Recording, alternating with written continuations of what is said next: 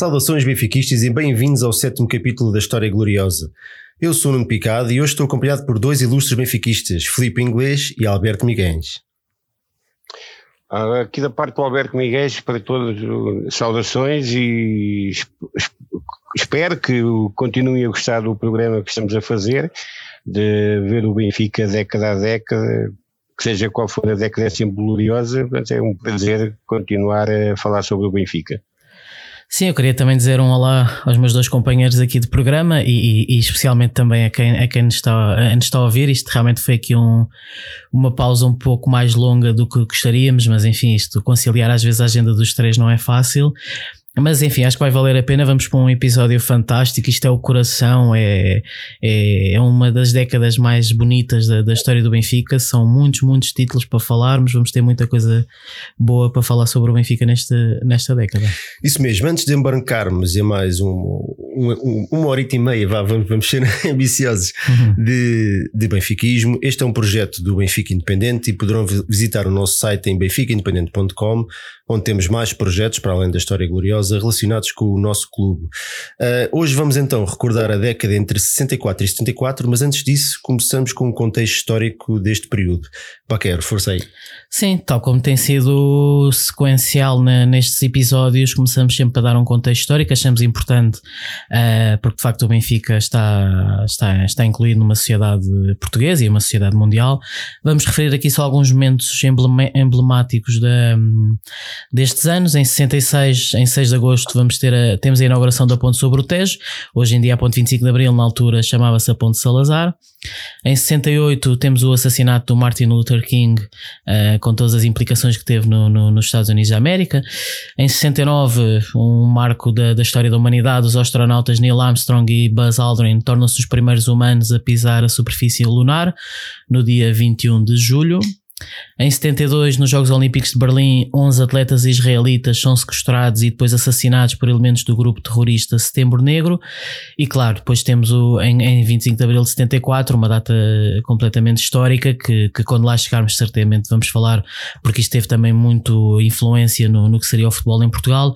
Temos a Revolução dos Escravos que, que depõe a ditadura e aí temos o início da, da Terceira República e da, e da democracia no nosso Sim, país. E, e aqui em alguns jogos desta, desta década, especialmente na, na parte final já se nota alguns, alguma contestação, mas, mas já lá vamos. É, exatamente. Uh, antes de, antes de, de, iniciarmos propriamente a década em si, portanto, em teoria iríamos começar em 64, 65, mas vamos regressar um ano atrás, porque nós, nós, nós combinámos que, que no último episódio, como já ia longo, nós, nós passámos assim um bocadinho a fugir pela época 63, 64, então vamos uh, fazer assim vamos dar um, um, pequeno passito atrás para depois dar 10 em frente. Então, época 63-64, o Benfica é campeão e vencedor da Taça de Portugal, com direito a uma vitória por 6-2 frente ao Futebol Clube do Porto. Sim, eu, eu vou só referir aqui alguns números. Isto, curiosamente, é uma época que foi falada muito recentemente, uh, porque o Benfica, na época passada, marcou 103 golos e com, e com isso igualou o feito desta temporada. Ou seja, em 63-64, o Benfica consegue 21 vitórias, 4 empates e uma derrota, marca os tais 103 golos, tal como no ano passado. Mas há que destacar aqui uma coisa: é que foi apenas em 26 jogos, portanto, em menos jogos, o Benfica alcança esta quantidade incrível de golos. Basta dizer que em 9 jornadas houve 5 ou mais golos. E portanto isto é um Benfica fantástico, um treinador que Lage Scheisler que merece ser destacado porque numa só época ganha o campeonato, ganha a Taça de Portugal com uma vitória sobre o Porto por 6 a 2 e, e portanto eu acho que vale a pena realmente perdermos aqui um bocadinho mais tempo, eu passo agora a palavra ao Alberto para nos explicar que, que Benfica épico foi este em 63-64 Sim, é, foi um Benfica avassalador. É, é, penso que já muito foi dito aí do, desta, dos 103 golos, né? foram 103 golos em menos 8 jornadas que na, na temporada anterior, em, em 18, 19, em que o Benfica também fez os 103 golos, mas foi em 34 jornadas. O Benfica sofreu 26 golos. Ou seja, em 26 jornadas sofreu 26 gols e marcou 103. Isto é, um, é extraordinário. E em relação à final com o Porto, em que o Porto é goleado, e, mas há, há, há, que referir que o Porto é goleado 6-2 e o Porto ficou, foi o clube que ficou em segundo lugar. Portanto, o Benfica fez 46 pontos e o Porto, que fez 40 pontos, é goleado depois na final da taça. Portanto, o Benfica não, quando, quando goleou o Porto, pois, mas o Porto foi o segundo classificado do campeonato e é goleado na final da taça. Portanto, isto um, foi um Benfica avassalador. É, então, e depois podemos dizer, então, mas, e, com, e só ficou um ano? O Lage Clássico só ficou um ano. Pois, mas é que o problema do Benfica nos anos 60 era que treinador que não fosse campeão europeu não, não tinha qualquer possibilidade. que exigência, é, é, e isto vai ser, nós vamos ver nesta década, vai, vai haver aqui um caso que, que, é, que é o caso de 1965, já vamos falar, que é inacreditável o que se passou. Vendo, vendo agora, né, o, que, o que é que os dirigentes do Benfica na altura decidiram. Eles tiveram legitimidade, mas, mas por exemplo, né, em 64 podiam ter dado uma oportunidade também ao Lage Quesaja, mas não. O problema do Lage Quesaja foi que foi eliminado pelo Dortmund e, e logo por 5-0 no, no, segundo jogo. É. Mas é preciso ver que o Lage Quesaja, e ele, ele falava sobre isso, jogou sem cinco titulares, num tempo em que não havia substituições e, e havia cinco jogadores lesionados. Estava o Costa Pereira lesionado, né, o, o, Eusébio não jogou né, em Dortmund, pois, e, e, mais jogadores. Aliás, um, um, dos defesas centrais era a terceira escolha. Uhum. É, só que isto não conta, isto para o Benfica não contava, não, não contava, era, tinha, era aquele plantel e o Benfica tinha que ser campeão europeu, tinha que ganhar a terceira taça dos campeões, portanto treinador que não fosse campeão europeu, e isto vinha já desde o tempo do, do Riera, era despedido no final da época, e foi o que aconteceu. Realmente eram uma tempos, época tempos completamente é uma, uma época extraordinária, né? é uma época, a nível interno, uma época fantástica do Benfica, só que depois uh, uh, não ganhou a taça dos campeões, o treinador não serve. E pronto, ficou um ano.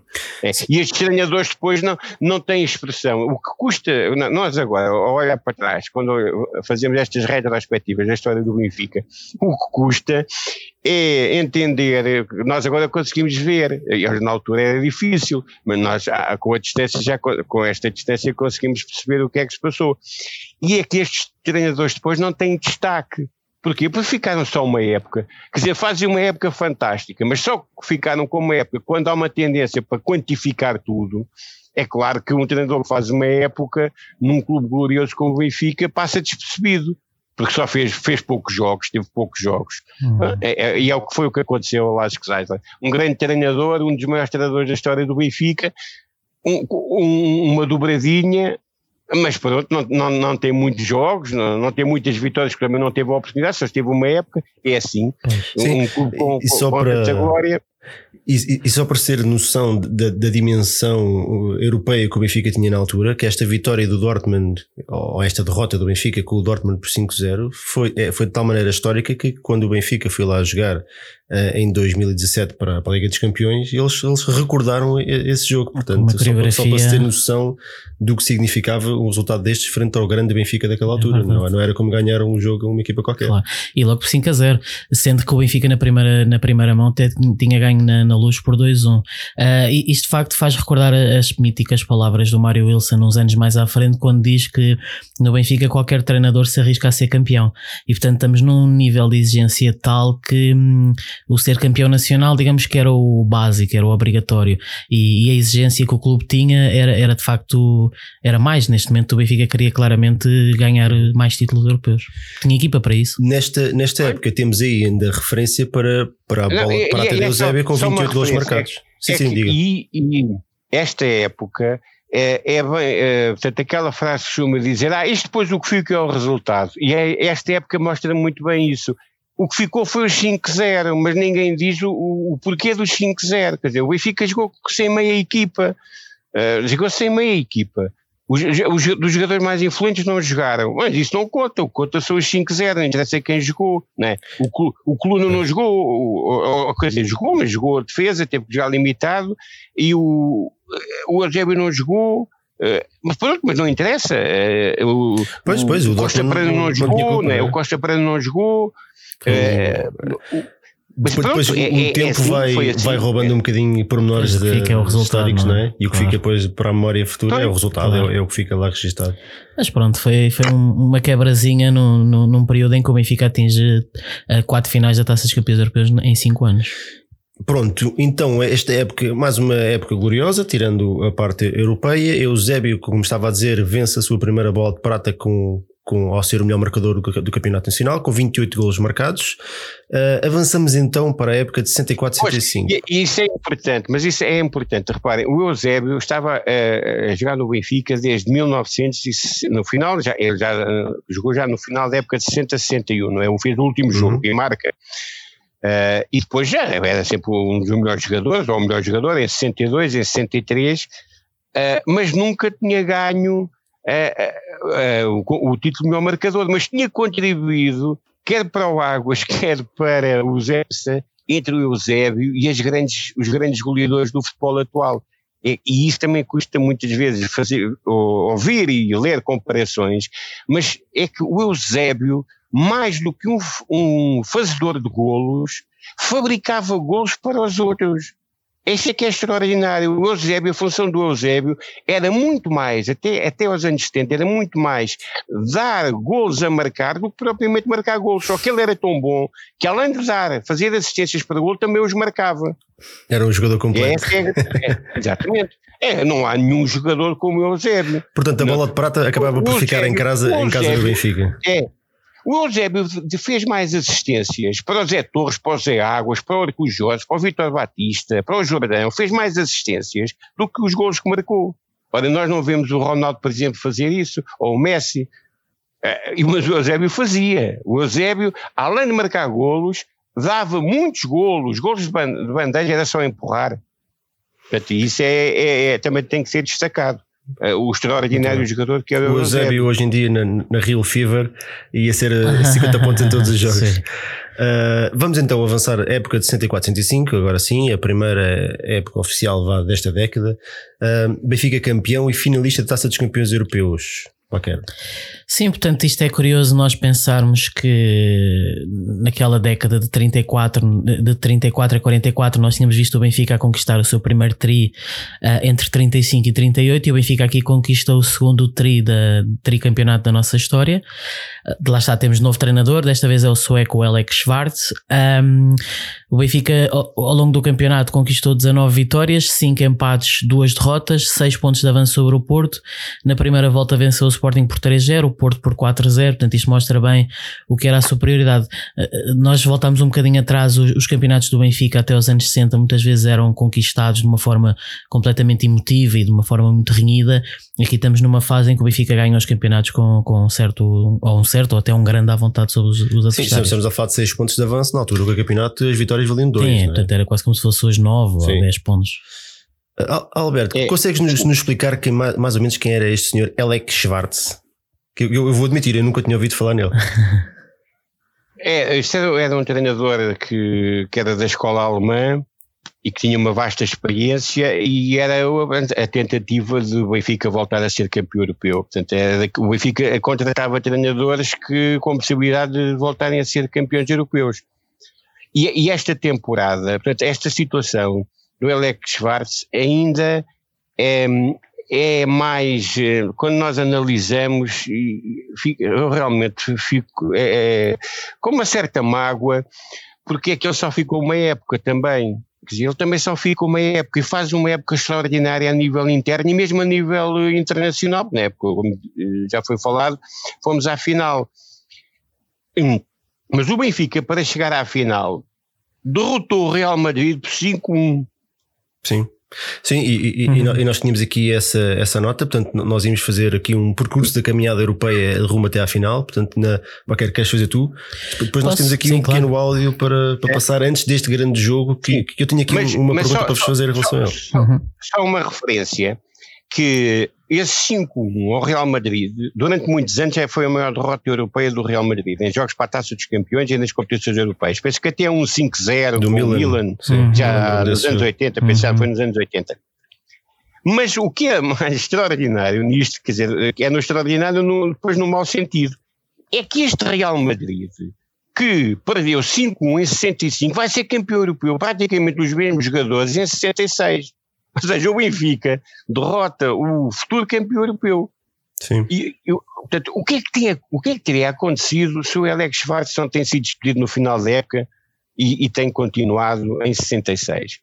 É, é isso é que não. Quer dizer, um, um treinador que deu 5 a 1 ao Real Madrid em 66, este Real Madrid depois é campeão europeu. É isso, nós nunca podemos saber o que é que poderia ter passado.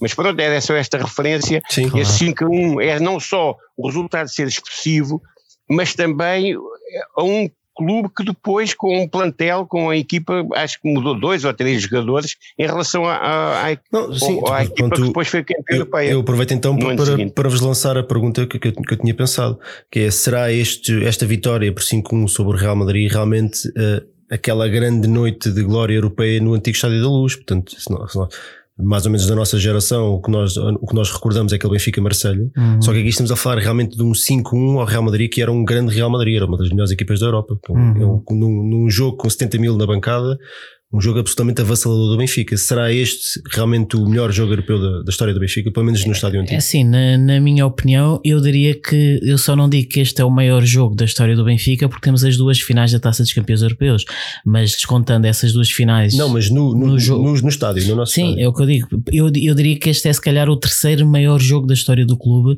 e, portanto, sendo este no Estádio da Luz, obviamente para mim esta é a maior vitória europeia de, de sempre do clube, exatamente porque estamos a falar do Real Madrid, que muito provavelmente é o maior clube do mundo. Estamos a falar, como o Alberto já disse, do, não é de um Real Madrid, digamos, numa fase menos boa da sua história, não. O Real Madrid que no ano seguinte vai ser campeão europeu. Sim, estava lá Puscas e, estava, e nós temos aqui já um audiozinho sobre muito, o do, do Muito engraçado. Eh, e portanto, isto é um grande Real Madrid que é absolutamente esmagado no Estádio da Luz. Uh, e portanto, eu diria que sim, para mim, acho que esta é a grande, grande vitória europeia do, do Estádio da Luz. O que é que acha, Alberto? Concorda? Acha que este é um dos grandes resultados europeus do Benfica de sempre?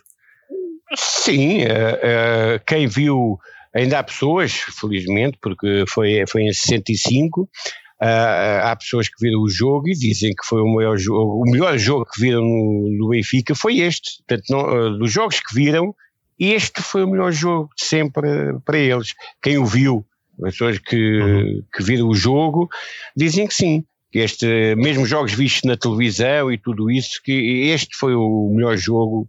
Quem, eu não o vi, claro, uhum. mas quem o viu diz que sim, que este foi o melhor jogo. E em termos de resultado, claro que é. Este é o melhor resultado uhum. no Estádio da Luz e nas competições europeias. Não é o maior, porque o Benfica tem um 10-0, mas é. Sim, mas em termos de simbologia, não é? Claro, de significado. Claro. Um, Aliás, este é, é um jogo que até foi transmitido na, pela RTP na altura e eu Sim, imagino, nessa altura já, já, já vi transmissões claro, em direto. Imagino o que é que o país não viveu a, a viver uma gloriosa noite destas. Só referi que até chegámos a esta noite. Uh, o Benfica na primeira eliminatória elimina o Aris, que era o campeão do Luxemburgo, 5 a 1 fora e 5 a 1 casa. É curioso aqui o 5 a 1 outra vez. Na, ainda bem mais, ainda bem Na eliminatória seguinte, exatamente o La Chaux de Fonds, que era o campeão da Suíça, espero bem que seja que, que, não esteja aqui a cometer nenhum disparate como o meu francês. 1 um a 1 um fora, 5 a 1 em casa e temos nos quartos de final então o Real Madrid na luz e o que é que o nosso Puscas, o que é que o senhor Puscas acharia do jogo? Vamos então ouvir aqui uma, uma pequena entrevista a Puscas antes, antes, antes da partida. O que pensa o estádio do jogo? Bueno, pensar como todos, es un partido muy difícil y hay que jugar mucho, creo que para los dos equipos que si quiere triunfar uno. Com certeza. Mas Puskas está apreensivo. Como? Está apreensivo, receoso. Por quê? ¿Por qué? hombre, es un partido de fútbol, deporte que hay que preparar bien físicamente y técnicamente. Estamos preparados para eso. É ele ria-se antes do jogo, ele ria-se. Mas isto é incrível. É o que é a dimensão do Benfica quando esta pergunta surge? Hoje seria ao contrário, não é? Hoje perguntariam claro. aos, aos jogadores do Benfica se estavam intimidados por ir jogar com o Real Madrid. E na altura perguntava-se aos jogadores do Real Madrid se os assustava o facto de irem à luz jogar com o Benfica. Sim, é depois disto, ainda temos aqui mais uma eliminatória contra o Vazas, campeão húngaro. vitória por 1-0 fora e 4-0 em casa, em casa no Estádio Luz. E temos então mais uma final europeia, desta vez frente ao Inter em San Siro. Um, Alberto, há, há, aqui um, começa, começa a haver aqui nesta altura um denominador, denominador comum que é, que é o Benfica fazer, disputar finais europeias ou na casa do adversário ou no país deste. Isto, isto era. Isto tinha a ver com política, era, era uma questão de sorte ou azar, porque os jogos já estavam marcados. O que é que se passava exatamente aqui? Porque isto é um bocadinho estranho. Uh, neste caso, neste caso uh, foi uma vigarice. Uh, o jogo foi marcado para o Estádio Olímpico de Roma e uh, previamente, antes de saber quais eram os finalistas. Só que depois o Inter conseguiu manobrar uh, e levar o jogo para Milão. Uh, e a justificação era que havia uh, em Roma era tudo uma camada de vigaristas, até tem um borlista em, em italiano até a portuguese, eles até se aproveitavam, é, a borlista em italiano é portuguesa, eles aproveitavam-se disso para dizer que ia haver muitos, ia lá ao Benfica, ia haver muitos eh, portugueses, portanto, ou seja, muitos borlistas, eles faziam este, o trocadilho, e, e a UEFA disse, ah, realmente aquilo em Roma é uma pouca vergonha, e isto vai ser um problema, então o melhor é, é passarmos o jogo realmente para, porque há mais condições. Ah, e depois também havia a questão da insegurança, de juntarem adeptos da Lazio e da Roma, e mais isto e mais aquilo. Bem, foi uma vigarice pegada. Tanto que o Benfica joga sob pretexto. Eh, é claro que não ia dar nada, o Inter tinha muita força e conseguiu levar o jogo para, para casa, jogar em casa. É um luxo eh, fazer assim uma, uma um joguinho, uma final europeia em casa de um jogo que nem sequer estava marcado para lá. Pois. É um luxo. Inacreditável. Fazer isto dois anos consecutivos, eh, não tanto, que a segunda já lá vamos, não, dois anos consecutivos, não, mas duas vezes consecutivas da, da segunda vamos, vamos também para o Wembley. Ah, sim. É? E, e reparem o ridículo. É azar a mais, não é? Ainda há mais uma situação ridícula, é que o Inter estava com tanto receio do Benfica, mas o Inter era campeão europeu. O Inter tinha sido campeão europeu em 64, portanto, esta era a tentativa de ser bicampeão. Ou seja, o campeão europeu tinha medo do Benfica e tive que levar a final para casa, para jogar em casa. Deixa-me só referir que, eh, para quem, os ingleses, estas coisas têm tudo muito bem documentado. Nas meias finais, o Inter eliminou o Liverpool. E quem tiver curiosidade, que pesquise e veja as imagens do, Liverpool, do Inter-Liverpool, em que o Liverpool é completamente roubado pelo árbitro. Uh, é, veja o que era aquelas bancadas, isso é uma coisa que, que é falado. Uh, o que era o público italiano naquele estádio que atirava constantemente coisas para o relevado. Portanto, aquilo é um ambiente inacreditável. O Liverpool ainda hoje se sente muito prejudicado porque o Liverpool tinha capacidade e achava que, que devia ter ido à final e, e, e portanto estava aqui uma situação quase dantesca para o Benfica Sim. conseguir ganhar a, a, sua terceira taça Olha, dos campeões. Por falar nisso, temos aqui uma, mais um pequeno áudio de algumas entrevistas de, efetuadas antes da final, onde o Coluna uh, fala então desse ambiente que estás a referir. Uhum. Vamos então passar aqui estes áudios. Olha, Schwartz, e muito preocupado realmente com o problema que tem sido ultimamente muito debatido, o problema de jogar num terreno que pertence ao adversário, com um público que será muito animoso, excessivamente animoso. Sim, mas a equipa rapaz estão agora preparadas, e sabem, o público não pode jogar. Eu, eu digo sempre que tem medo só que o árbitro ser influenciado. O clube está receoso do ambiente. Nós não estamos receosos porque, por o que ouvimos na televisão, nos comentários, Sim. quando foi do último jogo contra o Liverpool, aquilo deu-nos uma ideia pouco mais ou menos do que é que nós íamos encontrar em Milão portanto já não será surpresa claro. uh, qualquer coisa que possa uh, aparecer em relação ao público italiano a favor do. Bem, Luna, pois eu espero que o seu estado de espírito, como o de Schwartz, tenham concretização absoluta e que o Benfica nada se impressione com o ambiente que vai encontrar, muito pelo contrário, possa demonstrar em pleno terreno do adversário que, afinal de contas, os campeonatos, sejam internos ou da Europa, nem sempre se conseguem ganhar através da Secretaria, como a UEFA agora pretendeu marcar a final para Milão, não é assim? Com certeza. Em que é preciso é jogar, marcar golos e ganhar. Infelizmente, uh, para além de, do jogo ter passado para, para a casa do adversário, nós, o jogo também não nos correu nada bem, não é, Alberto? Pois não, há aquele frango do Costa Pereira, né? um, um guarda-redes que chegou a ser considerado, e era o melhor guarda-redes da Europa, e, e, depois faz aquela asneira que o terreno estava muito pesado, choveu muito, mas ele deixou passar a bola entre as pernas e é um frango monumental dele, acontece, os grandes guarda-redes, e o Benfica ingloriamente perde a final. Já era muito difícil ir vencer o Inter no, no, estádio do adversário, então depois com esta infelicidade, é que somou outra que depois o Costa Pereira alegou que estava incapacitado e a partir do, da, meia, da meia hora de jogo o Benfica jogou reduzido a 10, foi o Germano para a baliza, não havia substituições, o guarda-redes uh, alegou o Costa Pereira que não tinha condições para continuar a jogar, saiu e foi o Germano para a baliza. O Benfica jogou com 10 com guarda-redes improvisada para ir por um zero. É, foi, é, porque o gol tinha sido aos 42 minutos. O gol do, Inter, o Jair foi aos 42 e, e depois aos 60 minutos o, o Costa Pereira, acho que foi aos 57, mas uh, foi quase à, meia hora, uh, à hora de jogo, foi sim, quase à hora, hora, de jogo, jogo, e aos 7 minutos, e ele depois uh, o Benfica jogou reduzido a 10, portanto foi tudo, foi tudo contra, o Benfica teve essa dificuldade de ter tudo contra nesse jogo, a marcação do jogo para, o campo do adversário, depois o terreno muito pesado, depois uh, o frango, depois mais a lesão do Costa Pereira, o Germano na baliza. É, é, foi, é, é uma final perdida ingloriamente quando o Benfica era superior ao Inter, porque o Inter era aquele, era o Catenaccio puro, penso que o treinador do Inter era o Heleno Herrera, que era um, foi o treinador que implementou o sistema de mais defesas que, que avançados, e, e, e, foi assim, infelizmente foi, foi, foi, assim que se passou, e já não se pode mudar a história, como é óbvio, mas o Benfica teve muito azar, e, e, também houve muita vigarice à mistura, tanto que eu, eh, eu que nem tenho clubes contra, por exemplo, eu sou sempre contra o Inter. Eu quero que o Inter perca sempre, sempre. Portanto, eh, aliás, este foi o primeiro jogo que eu vi, que eu, que, que eu vi que eu me recordo, que eu me recordo de ver na televisão. Portanto, eu recordo-me de ver este jogo.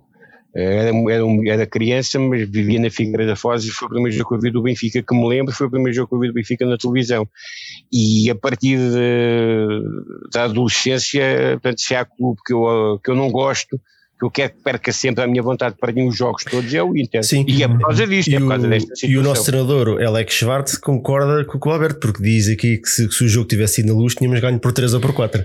Pois, lá está. Eu, eu, eu acho que vale a pena uh, referir os heróis desta final, porque for, se foram os heróis: Costa Pereira, Raul Machado, Germano Cruz, Cavém, Simões, Coluna, José Neto, José Augusto, Eusébio e Torres. Uh, referi que no final do jogo um, os, dirigentes da UEFA uh, foram entregar as medalhas ao, ao, Coluna e não foram capazes de entregar as medalhas aos jogadores do Benfica um a um, porque sentiram de facto que, que não lhes ia correr bem, porque os jogadores do Benfica iam lhe dizer de, das boas, mas até, até, até aí foram, foram, foram réus e não, não respeitaram a, a, a, não respeitaram, portanto, os procedimentos habituais e, e pronto, realmente é, o Benfica aqui tem muitas razões de queixa desta, desta final. Sim, porque há também esta situação de o Benfica também foi apanhado. É, é, esta, esta final tem muita história, estava quase um romance, porque o Benfica também é apanhado na luta, digamos assim, da rivalidade entre o Milan e o Inter. Porquê? O, o Milan tinha ganho ao Benfica em Wembley em 63. Em 64 e 65, né, em 64 ganha o Inter, que era a rivalidade com o Milan, uhum. e depois em 65 eles tentam uh, superar o Milan. E quem era o adversário? Era o mesmo que o Milan tinha vencido, que era o Benfica. Portanto, estou a ver, há aqui muita história à volta desta final. Portanto, eles tentaram uh, tirar vantagem porque eles queriam ultrapassar o Milan e, e com o adversário que o Milan também tinha vencido. E eles não queriam perder, que se o Milan ganhou ao Benfica, eles também tinham ganhado ao Benfica. Portanto, o Benfica é apanhado aqui numa espécie de fogo cruzado, numa rivalidade na cidade de Milão entre o AC Milan e o UFC Internacional. Quer dizer, é, é esta situação que, que, o Benfica também não tinha culpa disto, mas que é apanhado no meio disto. Portanto, há, há ainda mais é, este acréscimo. Eles queriam ganhar, forçosamente. tinham, ganhar a, tinham ganhar a todo custo, não era? De, eles tinham ganhar a todo custo porque queriam superar o, o Milan em, em taças dos campeões e queriam, uh, e não podiam perder com o Benfica porque se o Milan tinha ganho ao Benfica em 63, eles tinham ganhado em 65. Não, não, não havia outra forma. E superavam o Milan. Portanto, é, é, é, portanto, é, é, o Benfica é apanhado no meio disto. Não, portanto, e eles com muito poder de influência né, com poderosos, os italianos poderosos junto da UEFA conseguiram isso. Portanto, a UEFA, claro que se envergonhou. Isto é uma final, é, é talvez a final mais vergonhosa. Depois há aquela, mas isso é outro assunto, é do, da Eisel, não é? Uhum. uhum. Esse é um, um, problema entre os adeptos. É Agora, esta, esta uhum. final é a final mais vergonhosa da, que a UEFA organizou, sem dúvida.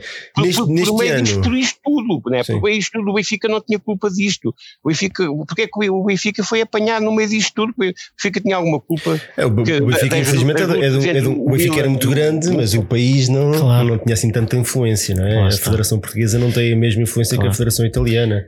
Ah, de, portanto. Deixa-me referir que isto é um gesto bonito. O presidente da direção do Benfica da altura resolveu pagar os prémios de jogo aos jogadores do Benfica, apesar da derrota sentiram que, que eles mereciam de facto o prémio na mesma.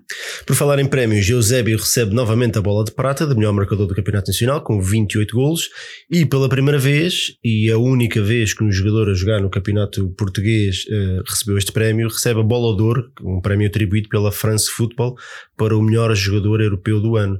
Uh, de facto, havia aqui uma série de sinais que, que este título, em condições normais, o Benfica se calhar hoje teria três. Já, já aquela final com o Milan foi em glória, o Benfica foi, manifestamente superior e se calhar foi, foi um bocadinho enginho na maneira como perdeu aquele jogo. Desta vez houve aqui, se calhar. Uh, o Benfica não podia ganhar este jogo, vá, se calhar podemos ir por aí. Uh, infelizmente, o ano que acabou pior ainda, com, com a derrota na final da Taça Portugal para o Setúbal por 3-1.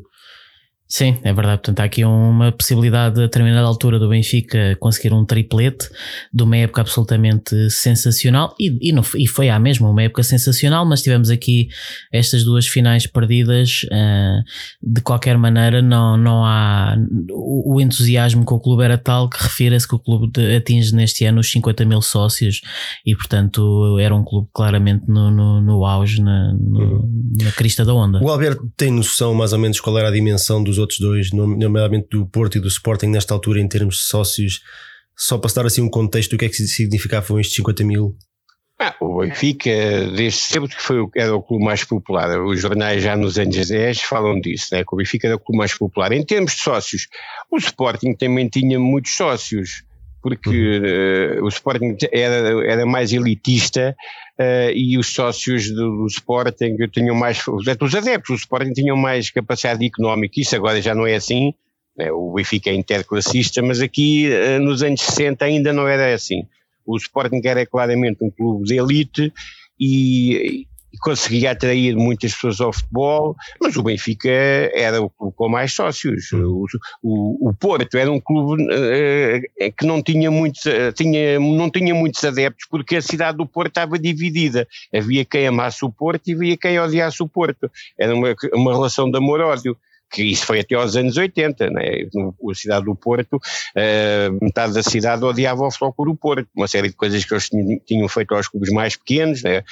quem era dos clubes mais pequenos era do Benfica, do quem era dos Salgueiros, do Boa Vista, uh, e mesmo dos clubes que praticavam outras modalidades, como era o caso do Fluvial Portuense, no, no, na natação e, e, no polo aquático, o caso da, um, do Infante Sagres, do Académico do Porto, do Estrela Vigorosa no Hockey Do Vasco da Gama e do Académico do Porto no basquetebol, esses adeptos desses clubes mais pequenos do Porto eram do Benfica. Porquê? Porque o Porto fazia gato de sapato, como se costuma dizer deles, ia lá uhum. buscar os jogadores que queria, não pagava, não tinha medo deles, porque era um gigante. Numa, há, há, coisas que não mudam. Há coisas que não mudam. Em Lisboa, eh, em Lisboa não era assim, havia três clubes, dois muito grandes, um não era tão grande, que era o caso do Bolonense, mas também era grande, no Porto não. No Porto havia um clube gigante e depois havia muitos clubes mais depois pequenos. Estava ali toda a volta. Então, olha, temos, temos que avançar. Uh, nesta época, ainda de referir que Peixoto Alves vence a volta a Portugal em bicicleta, portanto, mais uma conquista para o Benfica nesta modalidade, que, na, que nesta altura era muito querida pelos portugueses, uh, e, o, e a eleição do Dr. António Catarino Duarte hum. como presidente da, da direção. Vamos então avançar para 65 66. Ainda há, há aqui uma, ainda uma referência à questão do, do ciclismo. Sim. Que já, já falámos no, na outra década, na década passada, uh, mas é, é importante sempre referir que o ciclismo, o Benfica apostou muito nos anos 60 no ciclismo uh, devido à televisão foi uma aposta muito inteligente. Temos que realçar aqui também, porque as coisas não acontecem por acaso o, o, que é, o, portanto, o Benfica apostou nos anos 30 no ciclismo e ganhou com o, o José Maria Nicolau, ganhou duas voltas a Portugal e fez brilharetes nas outras que não ganhou, e já, já falámos sobre isso, e nesse tempo era, era o ciclismo que levava as camisolas do Benfica e dos outros clubes a todo o país. Mas nos anos 60 já não era assim, não era só isso. Ou isso já contava pouco porque já havia transmissões de jogos de futebol na televisão. Ora, o que é que acontecia? Era quando o futebol parava, a volta a Portugal dava todos os dias na televisão, todos os dias. Eram ali, e a volta a Portugal naquele tempo demorava muito mais uh, dias do que atualmente. Eram voltas de duas semanas, por vezes até chegava aos 20 dias de volta. Todos os dias a televisão dava um resumo das etapas o Benfica entendeu que era importante para o clube ter boas equipas de ciclismo com ciclistas que pudessem vencer etapas e vencer as voltas, para quê? Para, para que a televisão desse destaque ao Benfica. Portanto, foi, foi, foi inteligente. O Benfica foi, é o clube que vai dominar os anos 60 e o início dos uhum. anos 70 na, no ciclismo por causa disso. Porque houve um. Portanto, foi deliberado, foi inteligente uh, mostrar na televisão o Benfica em, em, todo o país, porque a televisão tinha começado em 57, em 60 já havia muitos aparelhos na, na em casa das pessoas ou, ou em locais públicos, Portanto, é, é, é, foi intencional, não é por acaso que o Benfica e, o volta via, a apostar. O que se via na televisão era o Benfica em finais europeias e a vencer uhum. tudo o que era campeonato e taças de Portugal com o Eusébio e depois ainda na, também na, na, volta a Portugal também a Sim, varrer tudo não havia cima abaixo. ser todo benfiquista em Portugal. Exatamente. Não, não há do Benfica ter metade dos adeptos em Portugal. Exatamente. Portanto, uhum. tiro o meu chapéu de coco aos dirigentes daquela altura que tiveram visão, de facto. Uh, mas vamos então avançar a 65, 66. Uh, não há aqui é um, é um ano com algum, com, com muito para dizer, mas uhum. em termos de títulos não foi um ano muito feliz. O Benfica venceu apenas a taça de honra. Pois isto é, é, curioso que, como o Alberto estava a dizer, o Benfica ano após ano ia mudando de treinador à espera do treinador que lhe voltava a dar a taça dos campeões e claramente eles aqui em 65, 66 pensaram olha, e, e que tal irmos buscar o, o, o, treinador que já conseguiu isto?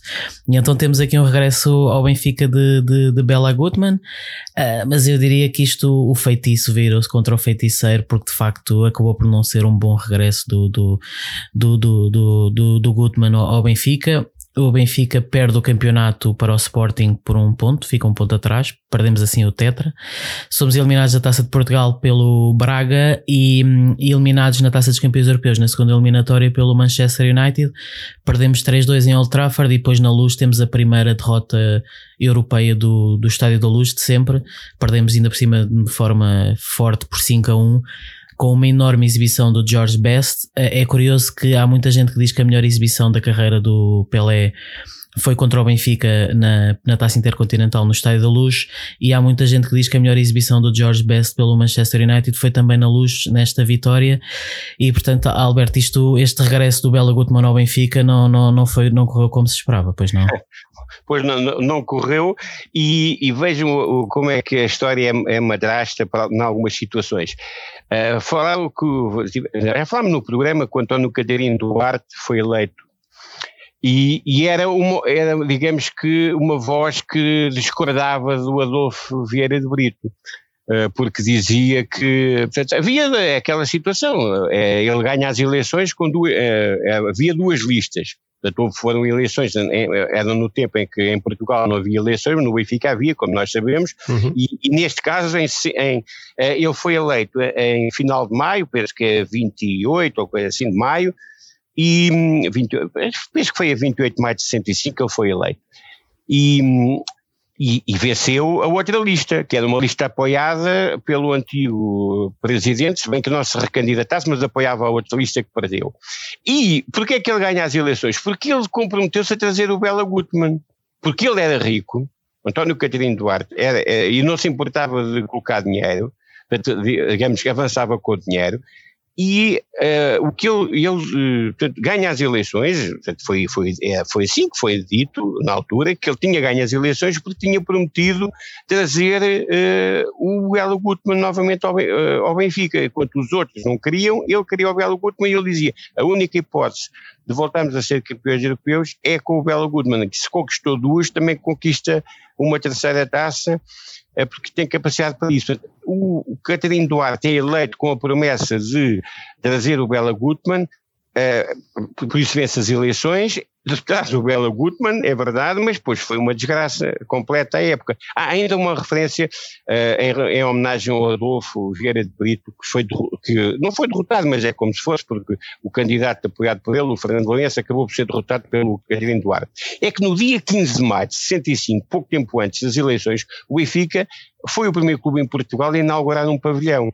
Inaugurou o pavilhão uh, como nós nos lembramos, pelo menos os mais novos, eh, ainda se lembram do antigo pavilhão por baixo das bancadas do terceiro anel. Sim, Esse pavilhão, né, esse pavilhão foi inaugurado foi uma promessa do Adolfo Vieira de Brito e o Benfica inaugurou o pavilhão a pouco antes destas eleições ganhas pelo António Catarino Duarte. Portanto, ainda foi no mandato do Adolfo Vieira de Brito, foi a 15 de maio de 65 que o pavilhão foi inaugurado. O Benfica passou a ser o primeiro clube em Portugal a ter um pavilhão uh, para jogar, um pavilhão, quer dizer, não era um barracão, aquilo era um pavilhão. Os outros tinham barracões, mas o Benfica tinha um pavilhão.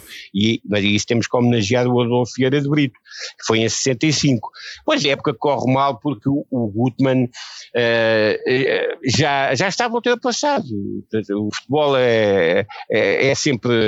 Mas, mas é curioso, rápido. porque ele ficou ultrapassado em pouquíssimo tempo, não é? Estamos a falar em 61, 62 e 62, 63, não é? E de repente é. em 65, 66 as ideias é. deles já não, já não paravam. E, e ele, que, ele, ele, criticou muito os jogadores, disse que a equipa do Benfica já era velha e rica e se calhar disse para picar é. os jogadores, mas claramente os jogadores não, não, não gostaram muito dessas declarações. Ah, pois, mas, mas ele depois provou, provou-se que, que ele não tinha razão. Uh, porque o Benfica depois no, no final da época no Mundial de 66 a base da seleção era o Benfica, os cinco, os cinco avançados eram do Benfica, só não jogaram mais, porque isso é outra história. Porque há quem diga que se tivesse jogado, dos sete jogadores que foram uh, do Benfica, se tivessem jogado todos, ou seja, se tivesse jogado o Cruz e o Germano, provavelmente Portugal tinha sido campeão do mundo, porque o que falhou não foi o ataque, foi a defesa, né? porque eles entenderam que o, se o, seu ataque era do Benfica, a defesa tinha que ser do, do Sporting e do Futebol do Porto e do Belenenses, porque eram os que uh, defrontavam os avançados do Benfica em Portugal, mas isso também é outra história acerca do Mundial de 66, né? mas no Mundial de 66 o ataque não comprometeu, fez o que tinha a fazer, a defesa é que comprometeu, e a defesa não, era, não havia lá ninguém do Benfica, se bem que tivessem ido dois jogadores do Benfica, uh, mas que não foram utilizados. Mas, mas isto só para vermos que o Gutmann, quer dizer, eh, ele, ele realmente culpou os jogadores. Mas nós analisando agora à distância o que se passou, quer dizer, os jogadores do Benfica foram os melhores no Mundial de 66, se os jogadores foram mundial, eh, os melhores no Mundial pela seleção ao serviço de Portugal, porque é que não, não tinham capacidade para ganhar o campeonato? E, e ganharam títulos antes e depois, não é? Continuaram Sim, a ganhar. Claro. Sim, e, e, por falar, e por falar em estar em forma, se calhar temos, temos que fazer aqui uma nota, uma nota paralela à história do Benfica, que foi realmente o Mundial de Portugal, porque se Eusébio já não era propriamente uma figura desconhecida, longe disso, já tinha uma bola de ouro, título europeu, por aí fora, a verdade é que, que, que, explode completamente neste Mundial. Os ingleses então ficaram completamente rendidos e é engraçado que eu às vezes vejo documentários sobre o sobre o Benfica e o Eusébio e, e via pessoas a falar, ei, o Eusébio, daqueles jogos do Mundial, que jogador inacreditável. E e acho que ficará para sempre na memória deles. Por exemplo, aquele jogo frente à Coreia que o Eusébio uhum. sozinho destruiu completamente claro. a equipa dos coreanos. Foi, fez é. exibições absolutamente fabulosas ao ponto de ser o melhor marcador do Campeonato do Mundo. Com nove golos. Nós vimos imagens de, de, de, de, das deslocações do Benfica já mesmo nos anos 80 e 90, já 30, 40 anos depois, e nós vemos a reverência com que o Eusébio era recebido em vários países, mas principalmente em Inglaterra. De facto, é um Mundial que é completamente filmado, em toda a gente vê pela televisão, não é? Aqui temos a explosão da, da, da, da televisão a levar realmente o futebol eh, ao, ao mundo. Sim, e... desculpa, se o Eusébio já era grande, se calhar aqui passou um estatuto lendário. Exatamente, exatamente. E portanto, este terceiro lugar de Portugal no, no Campeonato do Mundo tem muito a mão do Benfica e, e tem muito a mão de Eusébio. Pois, e, e, e, e, voltamos, quer dizer, em 66 acontece um pouco a Portugal o que, não numa situação tão grave, mas o que aconteceu ao Benfica em final de 65 também. Quer dizer, a Inglaterra é que devia ter ido jogar uh, né, e, e conseguiram levar, uh, os ingleses conseguiram levar o jogo para longe. O jogo era para ser em Liverpool. Exatamente. Foi um Wembley depois, não? Exatamente. Porque, porque Portugal tinha feito mais pontos que a Inglaterra, esse era, né, era o critério quem é que fazia mais pontos na fase de grupo e Portugal fez, porque a Inglaterra acho que fez um empate e Portugal só fez vitórias, e Portugal tinha mais pontos, até a Inglaterra que devia ter ido jogar uh, onde, o Benfica, onde o Portugal estava a, a jogar e não o contrário, e, e conseguiram uh, fazer deslocar Portugal para Londres. É, isso é, é, também algo que, no, que isso, é, isso é que é inexplicável e os dirigentes da Federação nunca quiseram isso é extraordinário, como é que eles nunca quiseram explicar isso. E foram profissionais, mesmo num tempo em que uh, era difícil, porque era um tempo de ditadura, os jornais ainda pressionaram os dirigentes da federação para saber porque é que eles, eh, porque é que tinha acontecido uma situação daquelas. E eles nunca explicaram. Eles nunca quiseram explicar, porque havia quem dissesse que eles tinham recebido dinheiro, que a federação tinha recebido dinheiro para aceitar, que foi comprado. Houve quem dissesse isso que, que uhum. tinha sido comprado, não é? O jogo tinha sido comprado, o local do jogo tinha Sim. sido comprado. E, e, e, houve quem recebesse dinheiro para, para aceitar. E eles negaram sempre, nunca quiseram dar explicações e, entretanto, claro que já morreram e acabou. E, e, e, sim, e provavelmente nunca se vai saber o que é que se passou. Mas que algo de anormal se passou, passou, porque, porque, porque foi, o, o regulamento foi modificado. O regulamento o Benfica e Portugal tínhamos sempre muito azar nessas coisas, né? Havia sempre exceções à regra, é? sempre que as nossas equipas chegavam, chegavam longe. É, é triste. É triste porque no relevado realmente tínhamos um nível muito elevado. Tínhamos capacidade mais que suficiente claro, para pelo menos estar, estar na disputa de forma leal, não é? Claro, Mas é complicado disputar finais europeias na casa dos adversários. Não, é óbvio, não é? Ah, e, e, já, e já agora que estamos aqui, como se diz, com a mão na massa, porque isto, é, estes programas depois a conversa com umas cerejas então quando se começa a benficar uhum. é, é terrível. Que muitas vezes é dito e é insinuado pelos, pelos adeptos do Foco do Porto, principalmente pelos do Foco do Porto e agora também pelos do Sporting, que vão atrás da conversa, que o Coluna foi, uh, foi convidado para ir à inauguração da ponte porque a ponte, foi, a ponte sobre o Tejo foi inaugurada pouco tempo depois de, de, de, do, do, Mundial, né? penso uhum. que foi em agosto, né? o Mundial foi para em julho ou coisa assim, e a ponte é inaugurada em agosto. Em agosto de 66, sim. E é dito porque apanharam o Coluna uh, naquela fase em que, é que deve haver cuidado com as entrevistas aos jogadores, tal como a qualquer pessoa quando, uh, com a idade, né? as pessoas com a idade, todos nós vamos perdendo faculdades. Portanto, é preciso ter cuidado com as entrevistas que se fazem a pessoas com alguma idade, porque a memória depois atraiçoa. E o Coluna não foi bem, não, não, não, não, foi, não, não, não foi bem explícito, e então disse que tinha muito prestígio uh, e, e como jogador do Benfica e depois foi como foi uh, convidado pelo Salazar, claro que não foi pelo Salazar, foi o Salazar não podia estar a convidar toda a gente para à inauguração da ponte, foi por alguma entidade, mas o que é certo é que o, o Coluna foi à inauguração da ponte, mas foi o Coluna e todos os jogadores do que estiveram no Mundial, eh, porque a ponte foi inaugurada pouco tempo depois, portanto o Coluna porque há quem insinua, o, o Benfica era o clube do regime, tanto que até o Coluna diz que foi um convidado especial para ir à inauguração da ponte, em 66. Pois foi, foi, foi. Foi ele e foram os outros todos. Não, foram os outros todos e o Coluna foi, foi mais, eh, teve um, digamos, teve um estatuto, porquê? Porque era o capitão da seleção nacional, né? O Coluna era o capitão, portanto o Coluna vai à inauguração da ponte com o estatuto de ser o capitão da seleção nacional é esse. Porque o capitão, se o Germano tem jogado, até era o Germano que era o capitão. Mas o Germano, como não jogou, passou a ser o Coluna capitão. É um uhum. bocado aquela situação do Zé Águas, de quem era o capitão eh, no, em 61 era o Arthur Santos, mas como o Arthur Santos não jogou a final, só fez um jogo, no jogo em que o Ipesto, o Arthur Santos até foi o capitão. E o Zé Água jogou, porque o capitão era, era o Arthur Santos, não, não jogando, era o, o subcapitão, era o Zé Águas. Este, neste caso, o, o subcapitão era o Coluna. Mas como o Germano não jogava, o Coluna eh, foi o capitão. Mas é, o Coluna é, é convidado realmente foi, teve um convite especial, foi destacado quando foi na inauguração da ponte, mas não foi por ser capitão do Benfica nem jogador do Benfica, foi por ser o capitão e o jogador da, da seleção nacional. Está, está esclarecido, está esclarecido, cai aqui mais um mito, uhum. depois de ter caído também o mito de, da maldição de Bela Gutmann, como se vê, a maldição era tão forte que três anos depois o Bela Gutmann está de volta ao clube claro. que odiava, não era o clube claro. que, que meteu a maldição. Queria, queria e a missão mal. era novamente ganhar um, um título europeu, portanto a estupidez de, de, e a palavra acho que é mesmo essa eh, de tudo o que se diz sempre que o Benfica está próximo ou chega mesmo a uma final, uh, quer dizer, é, é, absolutamente ridículo e é preciso é. ser muito mesquinho para, porque isto é, a intenção é claramente uh, tentar influenciar uh, o psicológico dos jogadores claro, e do clube, não é? Não, e leva até que parece que há muitos benfiquistas que já nem gostam de Bela Gutmann, quando caramba, é, completamente é, injusto, é, o maior treinador da nossa história. Claro. Nós temos é que estar completamente agradecidos ao, ao, ao feiticeiro claro. O, neste ano temos ainda Adolfo Vieira de Brito, já referido pelo, pelo Alberto, galardoado com a Águia uh, Francisco Valada vence a, a voltar a Portugal em bicicleta, portanto o Benfica vence duas vezes consecutivas, tal como o Alberto estava a explicar. Havia uma aposta muito forte no ciclismo. E Joaquim Ferreira Queimada eleito presidente da direção, portanto, recordar que nesta altura ainda havia eleições anuais, portanto, uhum. por isso é que nós todos os anos fazemos aqui referência a, a novos presidentes. Não era uma questão de instabilidade, era, era mesmo assim, havia uhum. eleições anuais. Uh, passando então para 66, 67, finalmente aqui, agora, agora temos títulos.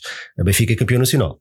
Sim, aliás, diga-se que na década de 60 só de facto esta 65, 66 é que não há qualquer título. Portanto, nas outras épocas o Benfica ganha sempre títulos.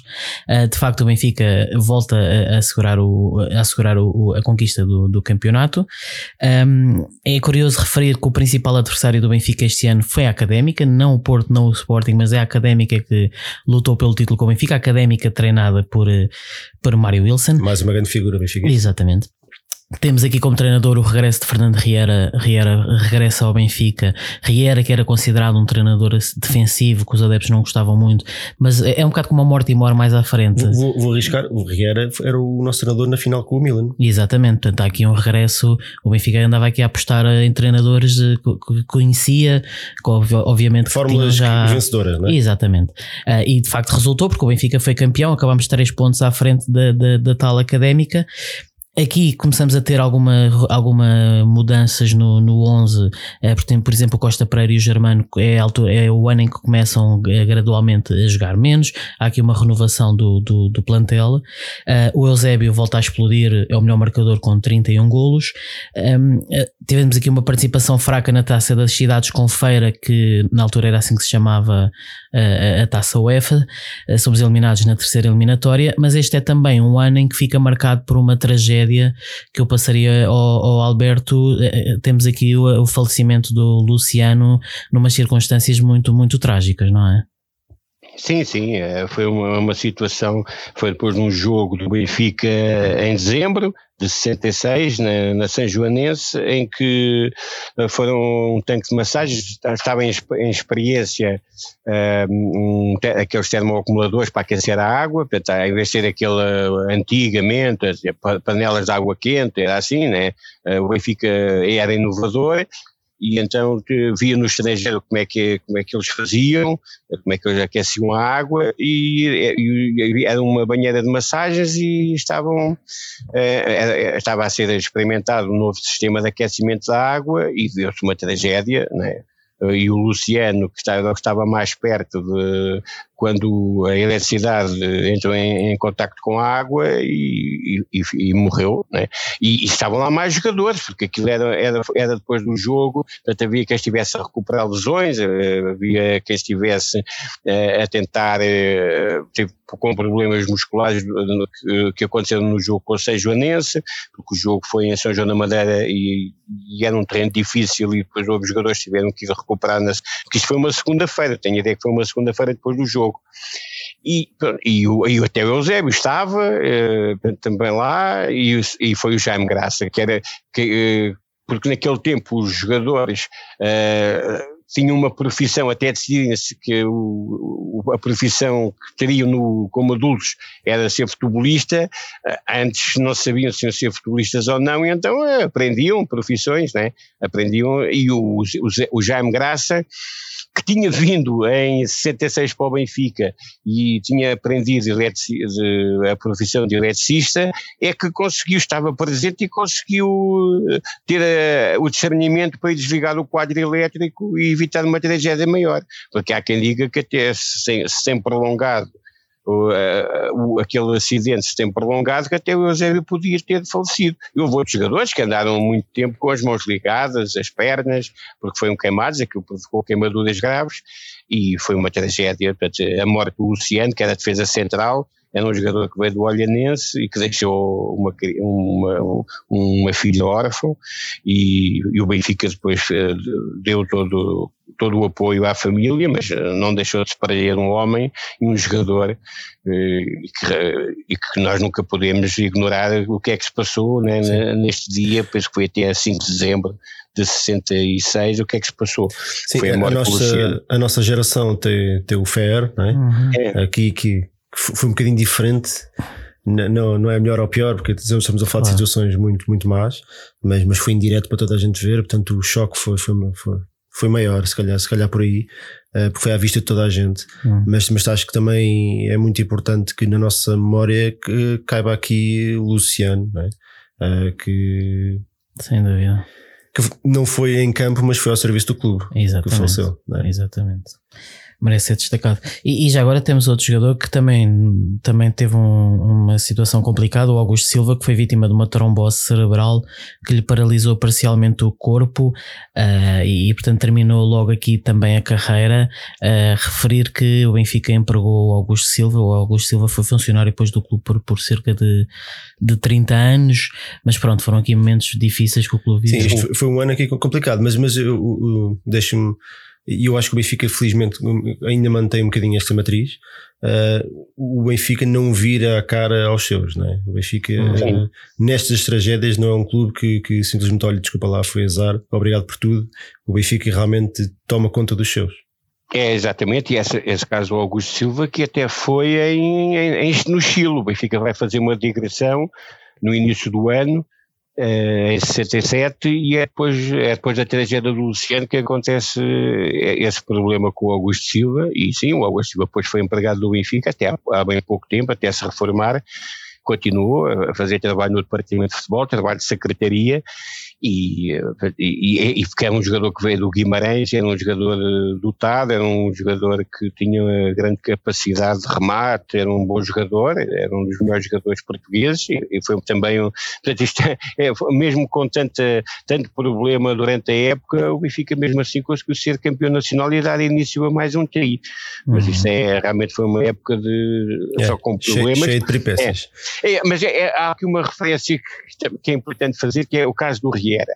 Porque agora começa-se a inverter a situação. Né? Com, o Bela Gutmann, com o insucesso do Bela Gutmann, os dirigentes do Benfica começam a, a, a, perceber, e é por isso que o Ferreira Camado ganha as eleições, a dizer não, uh, afinal não eram os treinadores que estavam errados. Nós é que exigíamos que eles fossem campeões europeus e não lhes dávamos tempo. Não havia tempo. Não era, era, não era campeão europeu, rua. E agora aqui inverte-se a política desportiva no futebol do Benfica. Portanto, o Riera vem substituir o Bela Gutmann, tal como tinha acontecido uh, na, na, primeira passagem do Bela Gutmann. Também tinha sido o Riera, que depois tem aquela infelicidade em Wembley com o Milan, que para mim continua também a ser uma infelicidade, porque se o Pivatelli não tem lesionado o Coluna, eu não sei se o Milan ganhava aquela final, mas pronto, não uhum. vamos agora voltar para 63. Sim, neste ano temos ainda uh, a chegada ao clube de dois, dois, duas grandes figuras, mais duas grandes figuras, portanto Nené e Humberto Coelho, que, que, a equipa já, já acusava alguma veterania, portanto estamos a falar de jogadores com, com, com muitos jogos nas pernas e com muitos anos, e na altura a condição física não era o que é hoje, não é? Portanto, se calhar notava-se mais. Um, Portanto, Nené e Humberto Coelho chegam ao clube. Eusébio vence novamente a bola de prata, sendo o melhor marcador do campeonato com 31 golos. E Adolfo Vieira de Brito eleito presidente, novamente presidente uhum. da, da, da, direção. Deixa-me referir outro jogador que também tinha entrado no clube entretanto, Jaime que era Graça. o Jaime Graça, Exatamente. um excelente médio, um excelente Sim. médio também, mais Sim. um grande reforço houve, para a equipa. Houve aqui é, é mais uma grande figura, uma figura que não é tão falada, mas era que era, que era um excelente jogador e esteve em, em grandes momentos também do, do Benfica desta altura. Ele normalmente fazia sempre Sim. parte da equipa titular. E com o nosso nosso treinador, Mr. Bruno Lage, tem, tem em grande conta. é uma espécie de, de Exatamente. Então, então, vamos fazer aqui uma pausa no, na análise dos jogos e de, de, todas as incidências para, para fazer aqui uma breve, e tem mesmo que ser breve, infelizmente, porque hoje tem, temos aqui vários jogadores para destacar. Fazer uhum. aqui um destaque individual a dois jogadores. Um deles é Nané, Nané com 18 temporadas no clube, inacreditável. 802 é, jogos, 473 golos entre partidas oficiais amigáveis, foi 86 vezes capitão, 27 títulos nacionais, 10 campeonatos, 7 taças de Portugal, 2 supertaças, 8 taças de honra de Lisboa, que na altura era, era um título ah, relevante, não, não, era, não, era, como hoje, como Hoje, bom, hoje já não há, uhum. mas, mas não era um título completamente irrelevante, não era um jogo para a época, por exemplo. Duas vezes o melhor marcador do campeonato e uma vez melhor marcador da taça dos campeões europeus. Nené é indiscutivelmente uma das grandes figuras do Benfica, até porque é até hoje o jogador com mais jogos com a nossa camisola. Sim, indiscutivelmente, não, não há nada. Nené está na galeria, eu diria, do, do, pelo menos nos 10 primeiro, dos 10 grandes jogadores da história do clube, pela longevidade, pelos jogos que fez, pelos golos que marcou, pela pessoa que era, pela pessoa que é, pela dedicação ao clube. Ele, ele, ele depois de, de, de terminar a carreira, continua ligado ao clube, tal como o Sr. Shell, são figuras que estão no clube já quase há, há 50 anos. E, e, portanto, o jogador que, que não sujava os calções, que o terceiro anel de vez em quando resmungava um bocadinho, mas não haja dúvida que toda a gente gosta muito do, do Sr. Nené e é uma grande figura do, do nosso clube. Sim, claro, é, e, e, eu só quero fazer isto porque não, uh, concordo completamente com o que foi dito, e uh, só, agora, uh, só fazendo uma Uh, digamos que o porquê do Nené, do Humberto Coelho, é que o Benfica também muda a política uh, do futebol. A questão do treinador, uh, que já falámos, e, é, e é a partir, isto agora vai, vai, vamos ver isso nas próximas épocas, o Benfica muda a estratégia em relação aos futebolistas. Porque temos que recordar que o Benfica, até 78 só podiam jogar uh, jogadores portugueses. Portanto, o Benfica estava limitado aos jogadores portugueses. É evidente que Portugal tinha as colónias, podiam ser o jogador português também era de Moçambique, de Cabo Verde, de, de Angola, isso, isso, não, isso, está fora de causa, mas eram jogadores portugueses. E o Benfica uh, é a partir de, de 1967, 68 que muda uh, uh, o pensamento acerca de, do modo como é que fazia as aquisições o Benfica começa a fazer aquisições para a formação, para aquilo, para aquilo que nós agora chamamos Já de pensar no futuro, sim. É, tanto o Nené como o Humberto Coelho chegam ao Benfica para jogarem nos Júniores. E houve mais jogadores nessa, nessa, uh, nessa situação. Portanto, o Benfica altera, é a partir daqui, isso é um marco. Uh, o Benfica uh, qual era a política do Benfica que vinha desde os anos 50? Era adquirir jogadores que já eram certezas nos, nos clubes e a virem reforçar o Benfica. Era essa a política. E é, só que isso começou a ser cada vez mais oneroso porque os clubes percebiam que o Benfica só estava limitado ao mercado, ao mercado português e pediam muito dinheiro, como é evidente, sabiam que o Benfica estava limitado, não tinha alternativa, e o Benfica, os dirigentes do Benfica entenderam, não, isto assim não, não pode ser, isto, isto é, começa a ser incomportável. Então o Benfica adquiria tinha uma rede de olheiros, de benfiquistas, ou antigos jogadores, ou então eh, adeptos, que, que, entendiam de futebol, tinha uma rede de olhares por todo, todo o país, incluindo as colónias, para observar jovens que fossem, que se encaixassem no jogador à Benfica, né, porque havia um jogador à Benfica, era um jogador com capacidade técnica, mas com, com, com genica, que, que, que se dedicasse a, a, ao manto sagrado, que honrasse a camisola, que jogasse os 90 minutos, e se fosse preciso o prolongamento, como se estivesse ainda no primeiro minuto, era isso que era um jogador à Benfica. Portanto, um jogador abnegado, eles sabiam qual era o que era o jogador do Benfica, eles eram adeptos do Benfica, e o Benfica começa a fazer prospeção por todo o país. E vem o Nené de Moçambique, apesar do Nené ter nascido em Lessa da Palmeira, depois uhum. foi, foi para Moçambique, e veio Humberto Coelho de Ramal do Porto. Pois ele é do Porto. Ramaldense, exatamente. Mas depois seguem-se outros. Nós vamos ver que há aí uma época. Ainda tínhamos, tínhamos tido o Julinho, é? o Julinho tirado das barbas do Porto também na altura. É, é. sim, mas aí eram mais, é, também mas eram casos mais pontuais. Agora começa a ser uma regra. Eram, eram quase exceções, agora começa a ser uma regra. Adquirir jogadores jovens eh, com muito potencial, com um perfil à Benfica, para jogar no Benfica, e eh, nós, eu vou deixar em suspenso, mas nós vamos chegar a uma época, vejo bem o sucesso desta política, que nós vamos chegar a, a, a, nos anos 70 a uma, a uma época em que há um jogo em que jogam 10, 10 jogadores que, que conquistaram na, na, equipa principal, no Campeonato Nacional. Há, uma, há um jogo no Campeonato Nacional em que jogam 10 jogadores formados no Benfica e que foram ou campeões de júniores ou mesmo campeões de juvenis pelo Benfica. Vejam que esta política continuada de aposta na formação. Portanto, quando o Benfica sempre apostou na formação. O nosso uh, presidente está a adorar ouvir isto atual. O, avançando aqui um bocadinho, e agora se calhar temos que fazer um bocadinho na, na diagonal, uhum. mais um grande nome, Humberto Coelho, como, como o Alberto estava a dizer, um, um portuense uh, que veio para o Benfica. Um, era, era, um, um central, era um central eh, à parte, não é? era um central diferente. Estamos a falar de um jogador que fez 498 jogos, mas marcou marcou 81 golos pelo Benfica. Uh, ele teve 15 épocas no Benfica, portanto 66 a 74, primeiro dois anos como júnior e depois aí sim na, na, equipa principal.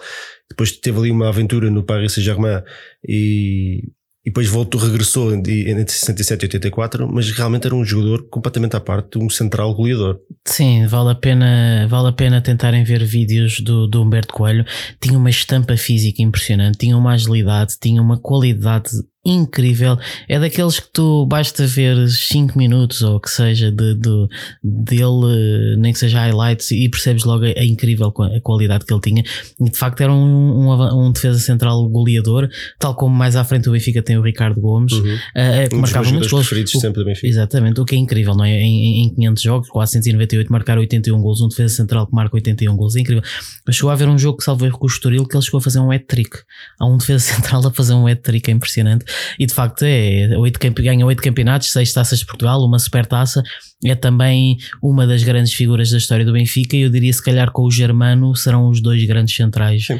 da história ah, do Benfica, mas enfim, isto é, eu, eu, é eu, ia passar já para a época 67, 68, mas agora tenho, tenho que fazer aqui uma pergunta ao, ao Alberto e, e, e, pedir que fosse assim, um assim uma resposta rápida porque não está bem dentro, deste tema. É que eu tenho reparado em, em todos os títulos que estes grandes nomes conquistam e realmente as supertaças são sempre muito poucas. Estamos a falar de muitos campeonatos, muitas taças de Portugal, mas a supertaça de facto nunca, nunca há aqui muitas para a amostra. Porquê, porquê é que isto acontecia?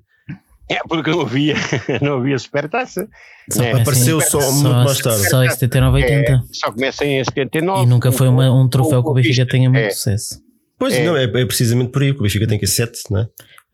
oito atuais, atuais. Mas o é, Benfica perdeu imensas finais. Esses, esses jogadores, só já na fase final da carreira, é que poderiam, ter ganho supertaças, mas okay. porque ela começa muito tarde. Né? Ela começa, o Benfica a ganhar a primeira supertaça em 80-81, na época de 80-81, e foi a segunda edição, porque a primeira tinha sido na época anterior uh, em, uh, com o Boa Vista, um jogo nas Antas, e o Boa Vista foi ganhar a supertaça ao Futebol Porto nas Antas, a primeira edição da supertaça.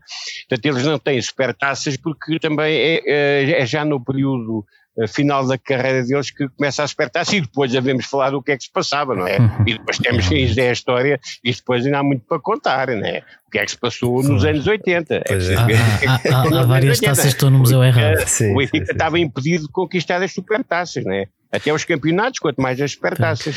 Vamos então avançar para 67-68. Neste ano tivemos o Benfica campeão, vencedor da Taça de Honra e finalista, mais uma vez, finalista da Taça dos Campeões Europeus. Foi uma época um bocadinho conturbada, mesmo assim. Tivemos três treinadores ao longo da época. É, por acaso é incrível como é que, como é que isto foi uma época de sucesso, mas com tanta, tanta, tanta mudança de cadeira. Uh, basta referir que o Fernando Riera fez sete jogos, até que depois teve ali um. entrou em choque com a a direção do Benfica por uh, situações que agora penso que também não há grande necessidade de estar a contar, mas aqui ali questões também, também financeiras e, e, o Fernando Riera saiu após um longo processo de, de, de, disputa com a direção. O Cabrita, que era o Fernando Cabrita, que era o treinador adjunto, fez 14 jogos e chega o Autoglória a, a 5 jogos do final do campeonato. E, e, e que campeonato? O, quando, basta referir quando o Autoglória entra, o Benfica a 5 jornadas do fim estava dois pontos atrás. A três jornadas do fim estávamos um ponto atrás do Sporting e, e até tínhamos perdido 3 a 1 em Alvalade na, na primeira volta. Uh, e o que é que acontece nessas três jornadas finais? Recebemos o Sporting, ganhamos 1 a 0, passamos um ponto para a frente. Na jornada seguinte vamos jogar às Antas, empatamos, mas felizmente o Sporting perde em casa com o Vitória de Setúbal. E na última jornada jogamos com o Varzim fora, ganhamos 8 a 0, o Eusébio marca 6 golos, o, o Sporting até curiosamente volta a perder e portanto acabamos, por, acabamos com 4 pontos de avanço uh, e acabamos aqui com um campeonato, este ao contrário dos outros que teriam sido ganhos com uma certa facilidade, este foi de facto um campeonato muito duro, com muitas peripécias ao, ao longo da época. Uh, temos aqui a renovação do, do, do plantel uh, com, com mais com a entrada de, de, de, de, novos jogadores, por exemplo, o José Henrique aqui é a época em que claramente começa a ser titular na, na baliza, o Adolfo substitui o Cavém, só aquela linha, a linha da frente é que continua intocável com Simões, Eusébio, Torres Coluna e José Augusto, e vamos ter também mais uma, um grande percurso europeu do, do clube nesta, nesta temporada. Sim, vou, vou só dizer aqui rapidamente, até porque já, já, isto já vai longo, ainda temos muito para falar. Uhum. Uh, na primeira eliminatória vencemos o Glentoran, campeão irlandês, com um empate para um fora e um empate 0-0 em casa, portanto passamos pelo, pela diferença do, dos gols, marcamos um gol fora. Uh, curioso, não é? Um, um campeão irlandês, mas foi uma eliminatória Sim, completamente renhida, ninguém diria. Uh, segunda eliminatória contra o Saint-Etienne, um, um, grande clube francês desta altura, uh, uma vitória por 2-0 em casa e uma derrota por 1-0 fora. Depois contra a Juventus, a campeã italiana, uh, uma vitória por 2-0 em casa e uma vitória por 1-0 fora, que, segundo reza a lenda, há aqui um gol absolutamente monumental de Eusébio que, que não há. Que ninguém consegue que não há registros é em vídeo. Pena que, que pela descrição, que parece que foi um golo absolutamente do outro mundo. Pois, e não há maneira de alguém conseguir arranjar este vídeo. E chegamos à final, então aquela final que nós já referimos, frente ao Manchester United de Matt Busby em Wembley, lá está, mais uma vez, mais uma final, não, no, não em Old Trafford, mas pronto, em Inglaterra também, era praticamente a casa do, do Manchester United. Um, o Benfica joga com o José Henrique Cruz, Humberto, Fernandes, Jacinto, Adolfo, Simões, Coluna, Jaime Graça, já lá está, começa aqui a aparecer Jaime Graça, uhum. José Augusto, Eusébio Torres. Ainda há aqui nomes comuns, não é? Aqui a espinha dorsal da equipa mantém-se, aqueles, aqueles grandes jogadores que, de, que vêm de 62. Um, e de facto o Benfica não consegue vencer esta, esta, esta taça. Esteve muito perto, o Zé Biolina, na parte final do jogo, mesmo a acabar, teve, teve nos pés a oportunidade de fazer o 2-1 e muito provavelmente selar, selar a vitória, mas não, não conseguimos. E depois no prolongamento acabamos por perder por 4-1. Estamos a falar do Manchester United, de George Best, de, de grandes nomes, de, aliás, provavelmente dos maiores nomes da história do clube deles. Portanto, não era o Manchester United Os qualquer. Busby Babes.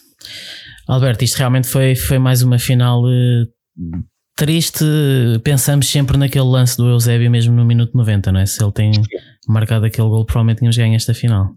Pois foi. É, é, a história do. Isto é um passe fantástico do Simões. O Simões rasga o meio campo todo do, do Manchester, coloca a bola no Eusébio. O Eusébio era daquelas bolas que em 10 falha uma e tinha que ser aquela, e, falhou aquela. O Eusébio queixa-se, sempre se queixou que, já estava tocado, né? Que não estava bem fisicamente, uh, que tinha um problema e, e não conseguiu dar a potência que costumava dar e a, e a direção à bola, e, e o guarda-redes acaba por defender a bola. É uma bola a acabar o jogo, que, é um, que, em que o, o, Simões faz um passo uh, para ele, uh, ao jeito dele, para ele marcar o gol e ele não consegue marcar. E, verdade seja dita, e, e, se calhar é um bocadinho injusto que se recorde esse jogo por esse lance, porque Manchester United na primeira parte também tem um falhanço escandaloso, mais ou menos do mesmo nível, se calhar até pior, que podia ter feito um 0 naquela altura. E o Eusébio tem um lance que atira a bola à barra inacreditável. Um o Eusébio faz. Estava tocado, estava tocado, estava lesionado e faz um jogão que, que vale a pena ver. Uh, referir que após essa defesa do salvo errar o Stephanie, acho eu, o guarda-redes do, do Manchester United, uh, o Eusébio bate palmas ao guarda-redes. Ele, ele, não lhe liga nenhuma, é curioso, porque o guarda-redes ignora completamente. Mas pronto, mas é um, é um lance de, de, é uma imagem de enorme desportivismo do Eusébio que também em Inglaterra se tornou famoso e que foi muitas vezes recordado o enorme desportivismo de um jogador que perde quase uma final no, no, no último minuto. Sim, estamos a falar do, do grande Eusébio do Mundial 66 que tinha a figura de lenda ali em Inglaterra, portanto. Exatamente.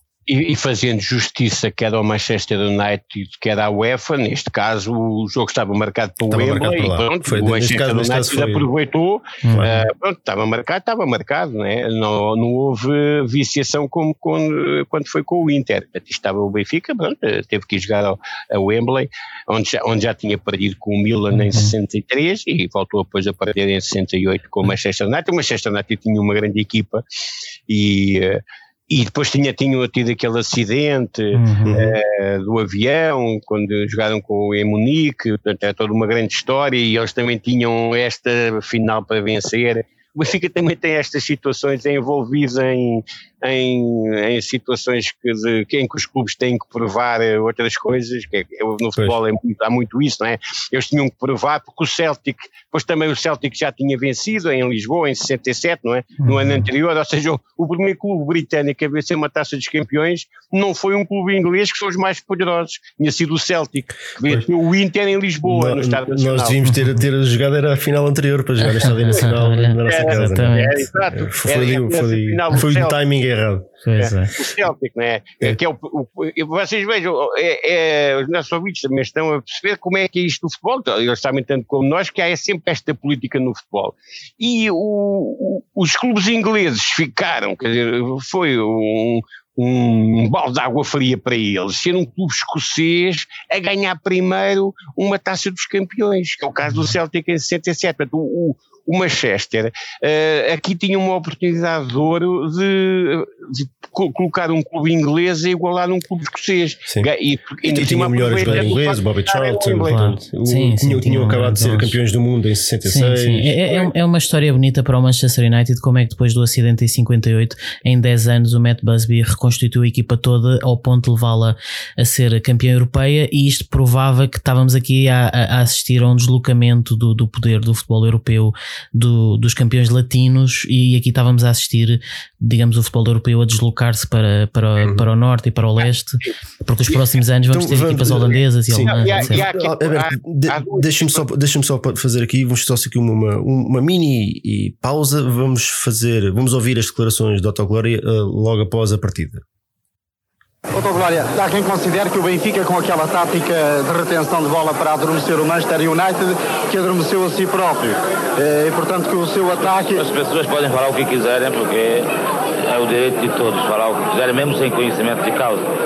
Numa final, contra um time forte no seu campo, com 10 jogadores, já que Adolfo fazia presença no campo, não podia se locomover com velocidade, corria com sacrifício falar de tática eu acho que é tonteria. Claro, Otto Glória, também foi o problema. Se o jogo não fosse em Londres, se fosse no outro lado, o que pensa o Otto Glória sobre este problema? Há muitos cis, né? quando a gente perde. Quando ganha, nós somos todos deuses. Se o Eusébio, que tem ganho muitos jogos para o Benfica, tivesse tido a sorte no lance do gol que ele perdeu e que não perde geralmente, hoje diriam que não havia. Falhas, faltou, faltou aqui o áudio. não, não havia falhas. Ele queria falhas. Uh, pois, mas se calhar mais uma vez ficou aqui também aqui o destino traçado da Autoglória com todas estas críticas, porque lá está naquela altura do Benfica não, não bastava chegar à final ou fazer grandes eh, campanhas internas, era, é, o objetivo era mesmo ser campeão europeu. Era, a exigência estava muito alta. mantém-se no Benfica, mas a política tinha mudado, deram uma segunda oportunidade ao Autoglória. Depois vamos uhum. a ver é que na época de 69 o Autoglória não aproveita, né? Uhum. mas o Autoglória já não era despedido ao contrário daquilo que aconteceu até à vinda do Belo Gutmann em 66, o Benfica já não despediu os treinadores, se fizesse uma, uma boa temporada interna, por, por não conseguirem ganhar a terceira orelhuda, né? o Benfica não fazia isso. Mas porque, porque, porque nesta altura a taça já, já, já, tinha o formato que tem atualmente, Aqui, já, já, já, não era aquela antiga. Já tinha. Agora, há, há, uma, há duas situações que importa uh, referir, que é, uh, porque é para, quando falámos do Bela Gutmann, para não ficar no ar a ideia que do Bela Gutmann que estava desatualizado. Pois, o Bela Gutmann estava desatualizado e, e o futebol, porque o futebol mudou muito rapidamente nos anos 60.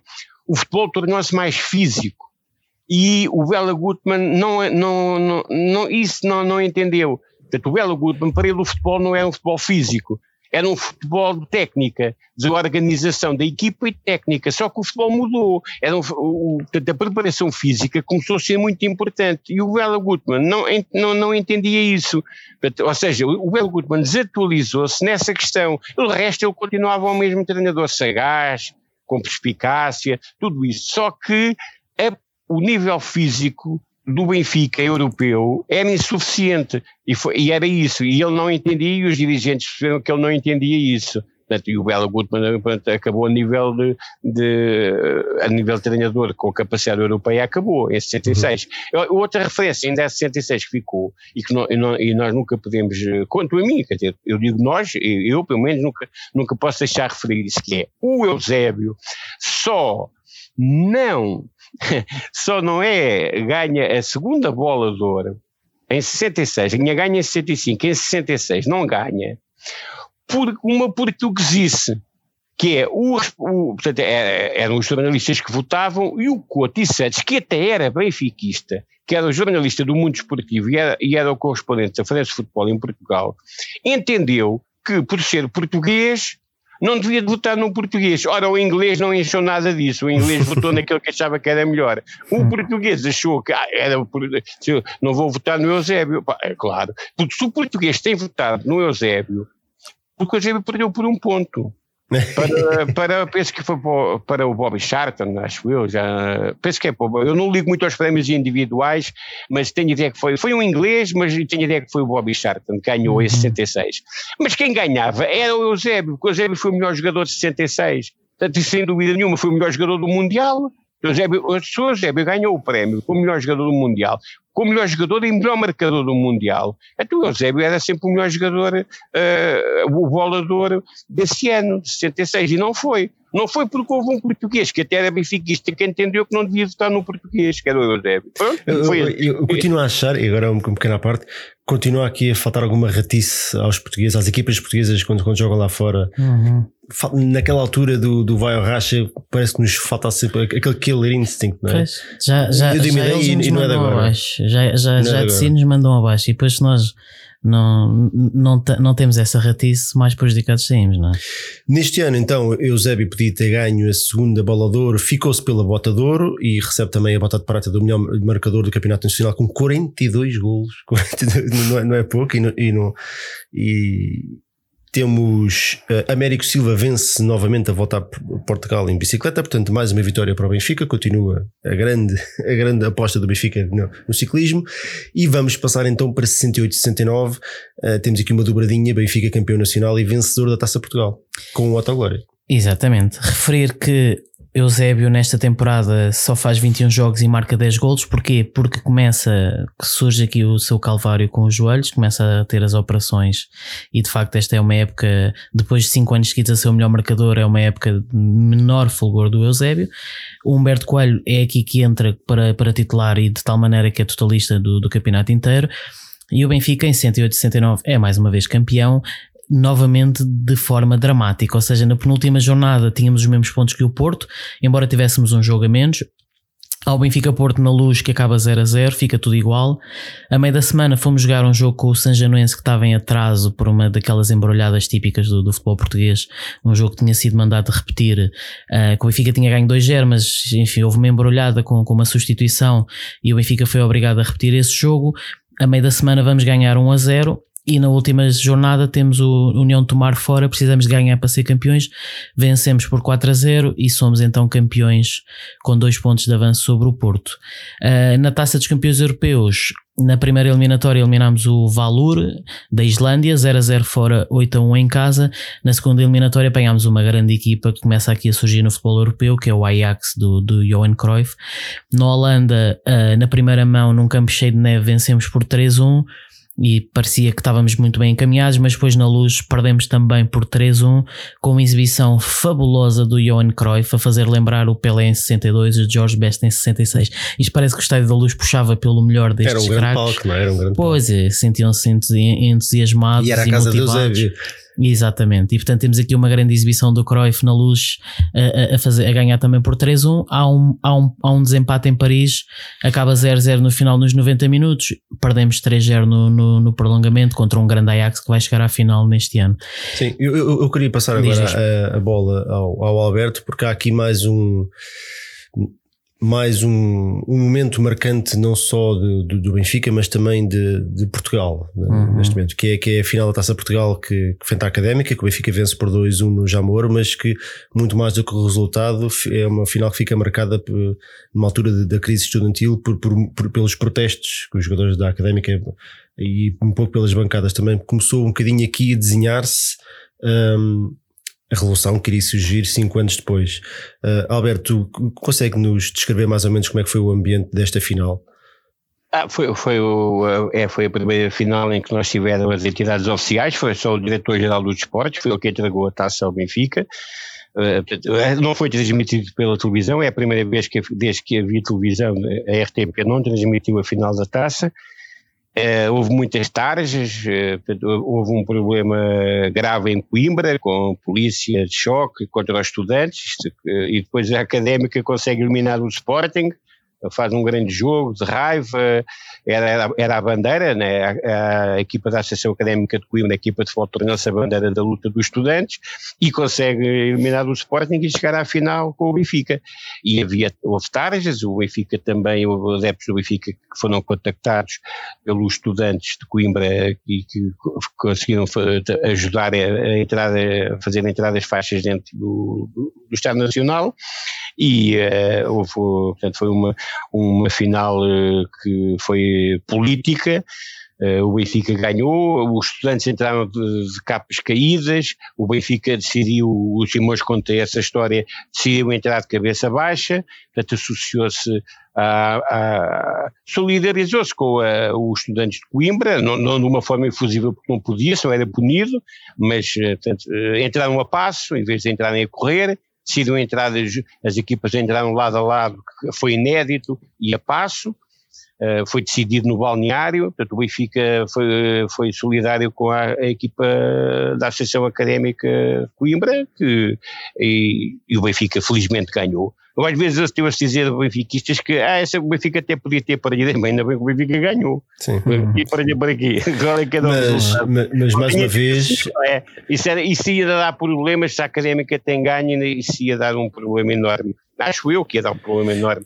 Mas o Benfica jogou bem e, e, e ganhou, porque a académica esteve muito tempo a ganhar quer dizer, muito tempo, já foi na parte final do jogo, mas, mas pensava-se que ia ganhar, porque marcou o golo eh, já no, nos minutos decisivos, e depois foi, foi uma final resolvida no prolongamento.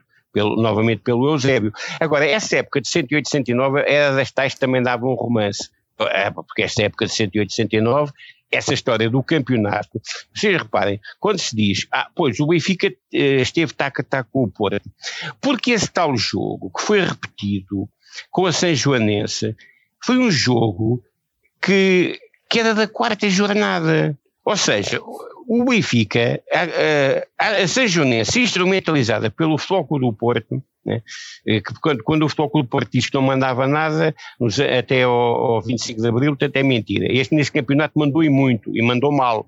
A São Joanense foi instrumentalizada pelo Futebol Clube do Porto, teve os advogados pagos pelo Futebol Clube do Porto, porque a, a, o, o jogo era da quarta jornada, foi, que a quarta jornada foi a 29 de setembro, em que o Benfica ganhou 2-0. E esse jogo foi sendo sucessivamente adiado porque o Benfica estivesse sempre em inferioridade. Quando o Benfica perde uh, nas Antas 1-0, né, em, em 15 de dezembro, esse jogo vai sendo sempre adiado. E, entretanto, realiza-se o jogo da segunda volta, com a São Joanense na luz, em que o Benfica ganha 5-0 em janeiro. Ainda não se tinha realizado, repetido, o jogo da quarta jornada. Veja o ridículo desta situação. Quer dizer, faz-se a décima Parece que estavam a aguardar ali para um momento desse jeito, não é? E, e puseram, é. e puseram a meio da semana entre, as, entre a penúltima claro. e a última jornada, não, quer dizer. É, é que reparem, é que os jogos, o, o, o, objetivo foi sempre do Benfica, como o Futebol Porto estava a fazer uma boa época, foi sempre, o objetivo foi sempre do Benfica ter um jogo em atraso, para ter uma, uma um problema que, da pressão, de, de saber que tinha que ir jogar a São João da Madeira, que era um campo muito difícil. Era um campo onde era muito difícil, porque o público estava muito em cima, uh, o, o, piso não valia nada, era muito difícil jogar bom futebol, e, e o, o, o Futebol Clube Porto sabia disso. E o jogo foi, um, foi várias vezes marcado e desmarcado. Porque o jogo era da quarta jornada, que isto é ridículo, quer dizer, um jogo da quarta jornada só vai, vai ser disputado entre a 25 e a 26 jornada. Quer dizer, já se tinha disputado o da segunda volta, o Benfica ganhou 5-0, uhum. ainda não se tinha disputado, ainda não se tinha repetido e, e isto tudo porquê? Porque não, e, isto já se tinha passado. Nada, desculpa, um, e, isto, isto já se tinha passado anteriormente também num jogo com o Belenenses, numa história de um canto, não era? Portanto, isto não foi propriamente a primeira vez que aconteceu. É, esse foi em 59, mas esse aí uh, não, não demorou tanto tempo. Era já na segunda volta e depois é repetido, é, na, é, é entre a, a, penúltima e a última jornada. Agora, este é a quarta jornada e o jogo esteve várias vezes remarcado e foi desmarcado. Porquê que, e porquê que foi desmarcado? Porque o Futebol do Porto eh, sabia que tinha que vir à luz discutir o campeonato nacional, podia ser campeão, porque tinha sido esse, esse era o tal jogo 59, isto eram 10 anos já, já tinham passado 10 anos, o Porto não era campeão. E o Porto tinha que vir à luz, e se o Porto tem ganho na luz, o Benfica depois perde esse jogo em São João da Madeira, o empate, o Futebol Clube do Porto era campeão. Portanto, o Futebol Clube do Porto jogou sempre, sempre, na, na expectativa de poder vir ao Estádio da Luz e vencer o Benfica e o Benfica depois ter problemas em São João da Madeira à meia da semana. Só que o Benfica fez um jogo extraordinário, foi um jogo em que levou, os jogadores do Benfica levaram uma porrada do princípio ao fim e empatou 0 a 0. Portanto, o Benfica empata 0 a 0, ainda ficou em desvantagem no confronto direto, com o Futebol do Porto, porque o Futebol do Porto tinha ganho por um zero nas antes na primeira volta, e o Benfica conseguiu depois ir ganhar a São João da Madeira foi um jogo muito difícil em São João da Madeira, mas aí já, já estava mais à vontade, porque estava na frente da classificação, e depois ganhou por um zero. Uh, mas vejam como, como, esta história, quando se diz que o Porto não tinha influência nenhuma no futebol em Portugal, é mentira. Este campeonato de 68 69 prova que o Futebol do Porto tinha influência.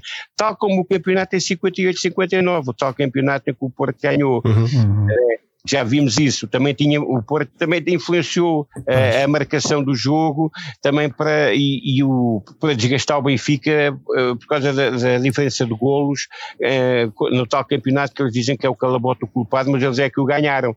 Mas isto, é, mas é, é, é, este campeonato teve, teve, essa história que é vergonhosa, que é um jogo da quarta jornada ser disputado entre a 25 e a 26. É, é, é incrível. Quer dizer, não faz sentido nenhum. Quando durante a época ele esteve várias vezes marcado, porque conseguia sempre adiar mais uma coisinha, mais outra coisa. Claro. É, é, para dizer que até aquela história do porque é que o jogo é, é, é anulado é ridícula, porque este foi o primeiro ano em que foram permitidas substituições. E então foi dito que o Benfica chegou a ter 12 jogadores em campo durante 2 segundos. É, isto é completamente ridículo. É. Isto é, é, incrível, realmente. É. Uau, essa tinha, essa tinha que ir ao VAR. essa tinha que ir ao VAR. Isto é inacreditável. Uh, mas temos, mas temos que avançar. Temos que avançar. Temos que avançar. A argumentou que o Benfica chegou a ter 12 jogadores em campo durante 2 segundos. Vejam bem. Ou seja, e o futebol só se pode jogar com 11, é, eram advogados do Futebol Clube do Porto, claro. como é evidente, claro. né? com poder. E então uh, consegui conseguiram anular um jogo em que o Benfica ganhou 2-0, depois o Benfica volta lá a ganhar 1-0, um uh, vejo um jogo em setembro que depois só, só, é julgado, só é julgado já no final da época em abril, pois. quer dizer, completamente ridículo pois. isto. É. Este é um campeonato bem ganho, quer dizer, claro, é um campeonato bem ganho. E ainda uma referência na questão do Ajax, que é a UEFA achou uh, um, uma, que era uma, uma situação que não se justificava, porque até aí a forma de desempatar era sempre no terceiro jogo. Portanto, não, hum, portanto, havia um, a primeira mão, depois havia a segunda mão. Havia, na segunda mão, se houvesse igualdade, eh, era, havia prolongamento. Não ficando resolvido no prolongamento, tinha que se fazer um terceiro jogo em campo neutro. E, e, e o, o, que era, o que era interessante nisto na, na, história das competições europeias é que era logo marcado, quando se marcavam os jogos, era logo marcado o campo onde se podia fazer o, o hipotético desempate, mesmo não sabendo se ia ser desempatado ou não. Era logo marcados campos, geralmente no, no centro da Europa, onde se podiam fazer os desempates se, se a eliminatória não ficasse resolvida na segunda mão. E o Benfica foi a, a Colombo, a Paris, fazer este jogo em que só é, só perde no prolongamento. O Benfica perde 3-0, é eliminado pelo Ajax, mas só no prolongamento. Uh, em que o, o, o, os holandeses, o Correia foi o primeiro a marcar e depois uh, o Danielson, que era o, grande avançado que eles tinham, faz mais dois golos. Mas o Benfica só perde no prolongamento. A UEFA achou isto tão inacreditável, quer dizer, uma coisa inacreditável, uh, obrigar um, um, clube a ir jogar a campo neutro e depois, no caso do Benfica, isso já tinha acontecido mais vezes, só que não aconteceu foi desta forma, que é 0 a 0 ao fim de 90 minutos e depois no prolongamento o clube perde 3-0, que mudou. Este é o último jogo em que foi feito o terceiro jogo. Isto, isto existia desde que tinha começado a Taça dos Campeões em, em, uh, 50, em 55, 56. E o Benfica é. bem vai sofrer com, com essa alteração já no é, ano a seguir, não é? Lá, lá chegaremos. Mas... Foi, criado, mas não foi criado o desempate por pontapé da mais grande penalidade. Foi criado a moeda ao ar. Pior ainda mais um bocadinho. É. Ah, que a moeda ao ar já existia.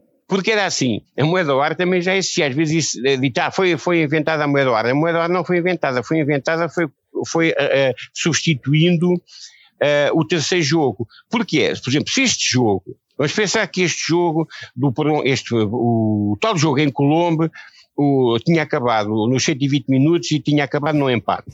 Não, 0 a 0, ou 1, ou 3 3, o, o que é que fosse. Né? Tinha, havia moeda ao ar. Portanto, a moeda ao ar já existia, mas era só se não fosse resolvido no terceiro jogo. E o que a UEFA decidiu foi eliminar o terceiro jogo e mantinha a moeda ao ar na segunda mão. Pois. Essa situação. Claro. Portanto, este referir, é o último terceiro referir jogo aqui, das competições europeias. Ok. Uh, queria referir aqui em 69, só para acabar a entrada de duas figuras também muito importantes do clube. O Dr. Borges Coutinho torna-se presidente e este sim vai ser um presidente com, com longevidade, vai ser presidente durante oito anos até, até 1977. Devo dizer pessoalmente, é, do, é dos meus presidentes favoritos porque tinha um, um nível altíssimo. Uh, o Tony, o nosso grande Tony, ingressa no Benfica como jogador, vai jogar no Benfica entre 68 e 81, vai marcar 300, vai jogar, fazer 393 jogos, vencer 8 campeonatos, 5 taças de Portugal, uma supertaça. Há aqui só uma declaração do Tony após o seu primeiro jogo que revela bem o que era a humildade do, do Tony que sempre teve. Ele disse: Nos primeiros minutos senti-me confuso, acho que cumpri, mas não fiz esquecer Jaime Graça, claro. Tony realmente é impressionante, é impressionante. Avançando para 69-70, o Benfica vence a Taça de Portugal com uma vitória frente ao Sporting por 3-1 e neste ano ainda a destacar a contratação de Arturo Jorge, académico Arturo Jorge, que também viria a ser uma figura central dos, dos anos seguintes. Sim, exatamente. Nós, nós hoje em dia lembramos de Arthur Jorge mais na sua versão motivos, de sim, treinador, sim, sim, mas foi um jogador que, que, fez também a sua história no Benfica. Era um avançado que marcava, marcava muitos golos. Esta, de facto, é uma época não tão grande como as outras. Uh, e isto porquê? Porque na, na, na, na, taça dos campeões europeus, o Benfica defronta na segunda eliminatória o Celtic da, da Escócia. Uh, que neste ano vai chegar à final, atenção. O Benfica lá perde por 3 a 0 e depois cá faz uma recuperação absolutamente épica, iguala esses 3 a 0 e lá está, chega ao final.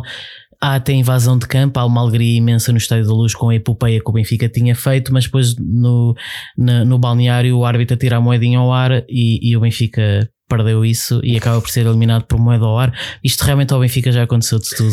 e portanto, uma vez também tinha que ser eliminado por moeda ao ar. Uh, diga, diga, diga. É, exato. E o Benfica, quer dizer, é o Benfica que faz com que se acabe o terceiro jogo e depois é esta epopeia de conseguir virar uma eliminatória que estava perdido de 3-0 para 3-0 que faz com que a UEFA acabe também com a moeda ao ar. a moeda ao ar já vinha da tal situação que eu falei que, que podia ser segundo o terceiro jogo, não fosse resolvido, havia moeda ao ar. Mas isso era muito raro. Era muito difícil isso acontecer. Já era preciso muitas, uma conjugação de muito, muitos empates para isto acontecer. Né? Mas aqui também acaba. É, é, é, a UEFA também não é, isto é injusto. Então, quer dizer, um clube que consegue recuperar 3-0 e depois é eliminado no seu estádio, depois uma recuperação épica e é eliminado por moeda ao ar. Então, pronto, é, é, é criou-se o sistema que ainda vigora hoje, o Benfica está nas duas mudanças uh, por duas situações em que a própria UEFA, não é por ter pena do Benfica, poderia ter sido outro clube, mas aconteceu ao Benfica as duas vezes, né? as duas situações. Mas este campeonato também é, há outra situação que tem que ser uh, dita, que, que, muitas vezes é esquecida, que é uh, o Benfica neste campeonato tem um jogo que demorou 43 minutos. Quando, é, quando às vezes faz as contas, multiplica-se as jornadas por 90 minutos, mas neste campeonato não é por 90 minutos, porque o Benfica na 16ª jornada empata 0 a 0 com o Bolonenses, mas o jogo foi homologado, acabou aos 43 minutos, há uma invasão de campo, porque o árbitro lembrou-se de expulsar dois jogadores do Benfica na primeira parte, o Torres e o Malta da Silva. E os adeptos do Benfica acharam que aquilo estava a ser uma vergonha, né? que o Benfica estava a ser prejudicado para beneficiar o Sporting, que já não era campeão há três anos, e o Benfica tinha a ambição, como tinha já várias vezes, de ser, ganhar quatro campeonatos consecutivos. Ah, bem, este campeonato tinha, estava a ser uma pouca vergonha, desde o início, e então aqui foi a gota que fez transbordar o copo. É, em, à 16 jornada, já no, já no campeonato de 26 jornadas, à 16 jornada, o Benfica eh, recebeu o Bolonenses, o Benfica na primeira volta até tinha ido ganhar eh, ao Restelo, né? Eh, tinha ganho por 1-0, uh, uh, e o Benfica estava a tentar uh, ganhar o jogo, e o árbitro come, começa a expulsar os jogadores do Benfica. O Torres, que não fazia mal uma mosca, é expulso por dar cá aquela palha. O Mota da Silva já não era assim, era um jogador que, que era um jogador agressivo, né? Mas já estava, foi, estava a ver que o Benfica estava a ser prejudicado e nervoso-se uhum. e, pronto, e, e, os adeptos do Benfica invadem o estádio, o campo e, e o Benfica depois apanha nove jogos em tradição foi a época toda, incluindo a Taça de Portugal. Foi, foi, foi interditado o Estádio da Luz durante toda a época. E, e isto resultou com, em, em, maus resultados ao ponto que o Autoglória nem termina a temporada, não é? O Autoglória sai do clube e é o José Augusto que depois até defronta o Sporting na, na, na, final da Taça de Portugal que acabamos por vencer por, por 3 a 1.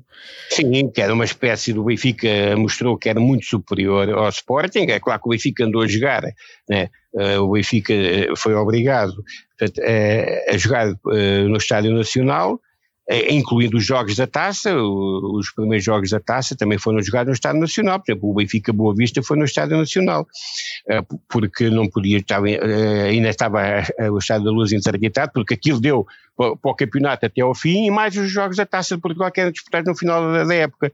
E, e, o Benfica depois no, faz um grande jogo nessa final da Taça, é um jogo espetacular do Benfica, em que o, o Benfica está, chega a 3-0 e depois o, o, já no final do jogo é que o Sporting marca o gol. Uhum. Muito bem, neste ano temos ainda uh, mais uma bola de prata para Eusébio, com o melhor marcador do campeonato com 20 golos, e a despedida de coluna do Benfica, um, um dos grandes nomes uh, da história benfiquista. Uh, uhum. diz adeus, ele não terminou a carreira, eu creio que ainda foi jogar para fora. Uh, para o Lyon, se, sim, não estou engano, sim, sim, enganado. Uh, mas de facto fica aqui, é o fim de um, de um ciclo. É, e, e eu não sei se as pessoas uh, viram no Conversas à Benfica com o José Augusto, que eu penso que ainda está disponível no YouTube, o José Augusto que falou sobre isto, que era que o José Augusto começou o campeonato como jogador, acaba como a servir de treinador, e como é que foi para o José Augusto, de certa maneira, ter que pôr de lado o, o seu colega durante tantos anos, Mário Coluna, mas o José Augusto sentiu que de facto o Coluna já não era o jogador de antigamente e que que era benéfico para o clube haver também aqui uma renovação que não foi, não foi nada fácil, porque era, estamos a falar do monstro sagrado, mas enfim, isto a idade não, não perdoa, não é? Os jogadores têm, têm todos o seu declínio natural. Sim, passando já para, para o ano 1970-1971, para esta época, o Benfica é campeão. E temos aqui a chegada de um nome que, que que, também em termos de, de, treinadores também é capaz de estar aqui num top 5, vá, digamos assim, não, não, não, são, não são muitos, mas Jimmy Hagan é um que de facto veio revolucionar aqui um bocadinho o Benfica. Sim, realmente Jimmy Hagan é, é, é, uma das grandes figuras a nível de treinador do Benfica, tal como Bela Gutmann ou Sven Goran Eriksson, claramente está, está, nesse, está nesse patamar. Era um treinador muito rigoroso, disciplinador, duríssimo com os jogadores, os treinos eram muito físicos, eles muitas, muitas vezes obrigavam eles a subir e a descer várias vezes aquelas escadas do, do, do terceiro anel. O José Augusto ficou como adjunto. Ele mudou bastante a equipa, portanto tivemos o, na defesa, ele, ele renovou renovou quase a defesa toda com a entrada do, do Malta da Silva, com o Zeca, o Adolfo passaram a titulares. Uh, lá está o Coluna cai, o Arthur Jorge substitui o Torres, o, o Nené começa a aparecer, portanto há aqui uma revolução quase na, na equipa que custou a, a, a, isto, isto parece que o Jimmy Hagan foi tudo uma maravilha, mas o início foi muito complicado. Eh, basta referir que na primeira volta, em sete jogos fora, só ganha um, nunca conseguiu mais que duas vitórias seguidas, eh, e portanto tínhamos um Jimmy Hagan a ser bastante contestado. O Neves Souza, que era um jornalista conhecido da altura, chegou a chamá-lo de garagista porque ele era dono de uma garagem em Inglaterra e dizia que essa era a verdadeira função dele. Uh, no final da primeira volta estávamos em quarto lugar a, a seis pontos do Sporting. Na Europa tínhamos sido eliminados nos penaltis por um clube desconhecido, um Vorvarts. E, e entretanto, isto quase de noite para o dia, há um Benfica Sporting na luz, no início da segunda volta. O Benfica ganha por 5 a 1 e, é o, e, o clube, e a equipa a partir daí faz o clique e, e rebenta para uma segunda volta absolutamente estrondosa, apesar de uma derrota muito má com o Porto por 4 a 0, mas o resto é, Alberto, isto é, esta segunda volta foi, o Benfica varreu, varreu tudo o que lhe apareceu à frente, não é? É, é porque é, o, era a nível físico o Benfica arrasava, os clubes não, o Benfica no início sentiu uma, alguma dificuldade, os jogadores também não estavam habituados, eles próprios falam disso, mas é, o Benfica depois tinha uma preparação física na segunda volta, quer dizer, incomparável. Eh, era aquilo era já, quer dizer, eh, era, eram motas e a jogar eh, contra bicicletas, uhum. Portanto, eram motas contra bicicletas. Agora, há também aqui uma questão que, que é, talvez, é há aqui uma curiosidade, que é, uh, é, o Benfica, no início da época, vai representar Portugal uh, à Expo, uh, Osaka. portanto, houve uma, uma exposição mundial, o Benfica vai, a Osaka, vai representar Portugal. É, e no, no, quando vai, joga uh, no Japão, a, do, faz dois jogos com a seleção japonesa. E os jogadores dos, da seleção japonesa fizeram a vénia aos jogadores do Benfica. Uh, portanto, era, porque era um, uma, uma vénia de 45 graus, que é uma vénia uhum. já. Que, porque há vários tipos de vénia, né? era a vénia dos 45 graus, porque abaixo era só o imperador, que era beijar os pés, que era uma vénia ainda com um ângulo mais fechado. Portanto, eles fazem a vénia ao Benfica, e o Benfica tinha uh, ainda um jogo, vejam bem, ainda tinha um jogo para cumprir castigo, o início da, da, do Campeonato Nacional de 70-71, o Benfica ainda tinha um jogo para cumprir, que era com o grupo desportivo da CUF, que não podia, jogava em casa, mas não podia jogar porque estava a cumprir os tais jogos que ainda duraram na, para a época seguinte. E o Benfica vai jogar ao Estádio Nacional. E foi aí, a 13 de setembro de 1970, que o Benfica se lembrou de fazer a vénia. Portanto, a primeira vez que o Benfica faz a vénia é no Estádio Nacional, frente ao Grupo Desportivo da CUF, e foi porque o Benfica tinha visto os jogadores da seleção uh, japonesa fazerem a vénia ao Benfica. Portanto, é, é, nós podemos o Benfica fazer Uma a tradição quase a vénia começa e, nessa e, época. E, e, digo, é a minha opinião, e vocês já, já me dirão, é das tradições mais bonitas que o, que o Benfica sem tem. Dúvida, para mim. É, eu, não vou, eu não vou dizer que mais nenhum clube faz, se calhar no Japão fazem, uhum. uh, mas eu não me lembro de ver mais nenhum clube ter de fazer aquela reverência aos seus próprios é adeptos né? e, e, também aos adeptos contrários, porque o Benfica faz sim, isso fora sim, e em casa. Sim, eu acho, eu acho uma, uma tradição absolutamente espetacular que cruzou gerações e que até, até hoje ainda se mantém. 50 né? anos, 50 anos. E eu adorava principalmente no antigo estádio que, que a Vénia primeiro era feita para o terceiro anel e depois é que era feita para a bancada onde uhum. estava o presidente como que ia dizer, primeiro cumprimentamos o povo e depois cumprimentamos o presidente. É, é, um, é uma tradição lindíssima que o clube tem e, e não, nunca pode parar. Sim, neste ano ainda fazer uma referência para a final taça, que perdemos 4-1 com o Sporting, que foi a nossa primeira derrota em finais contra o Sporting.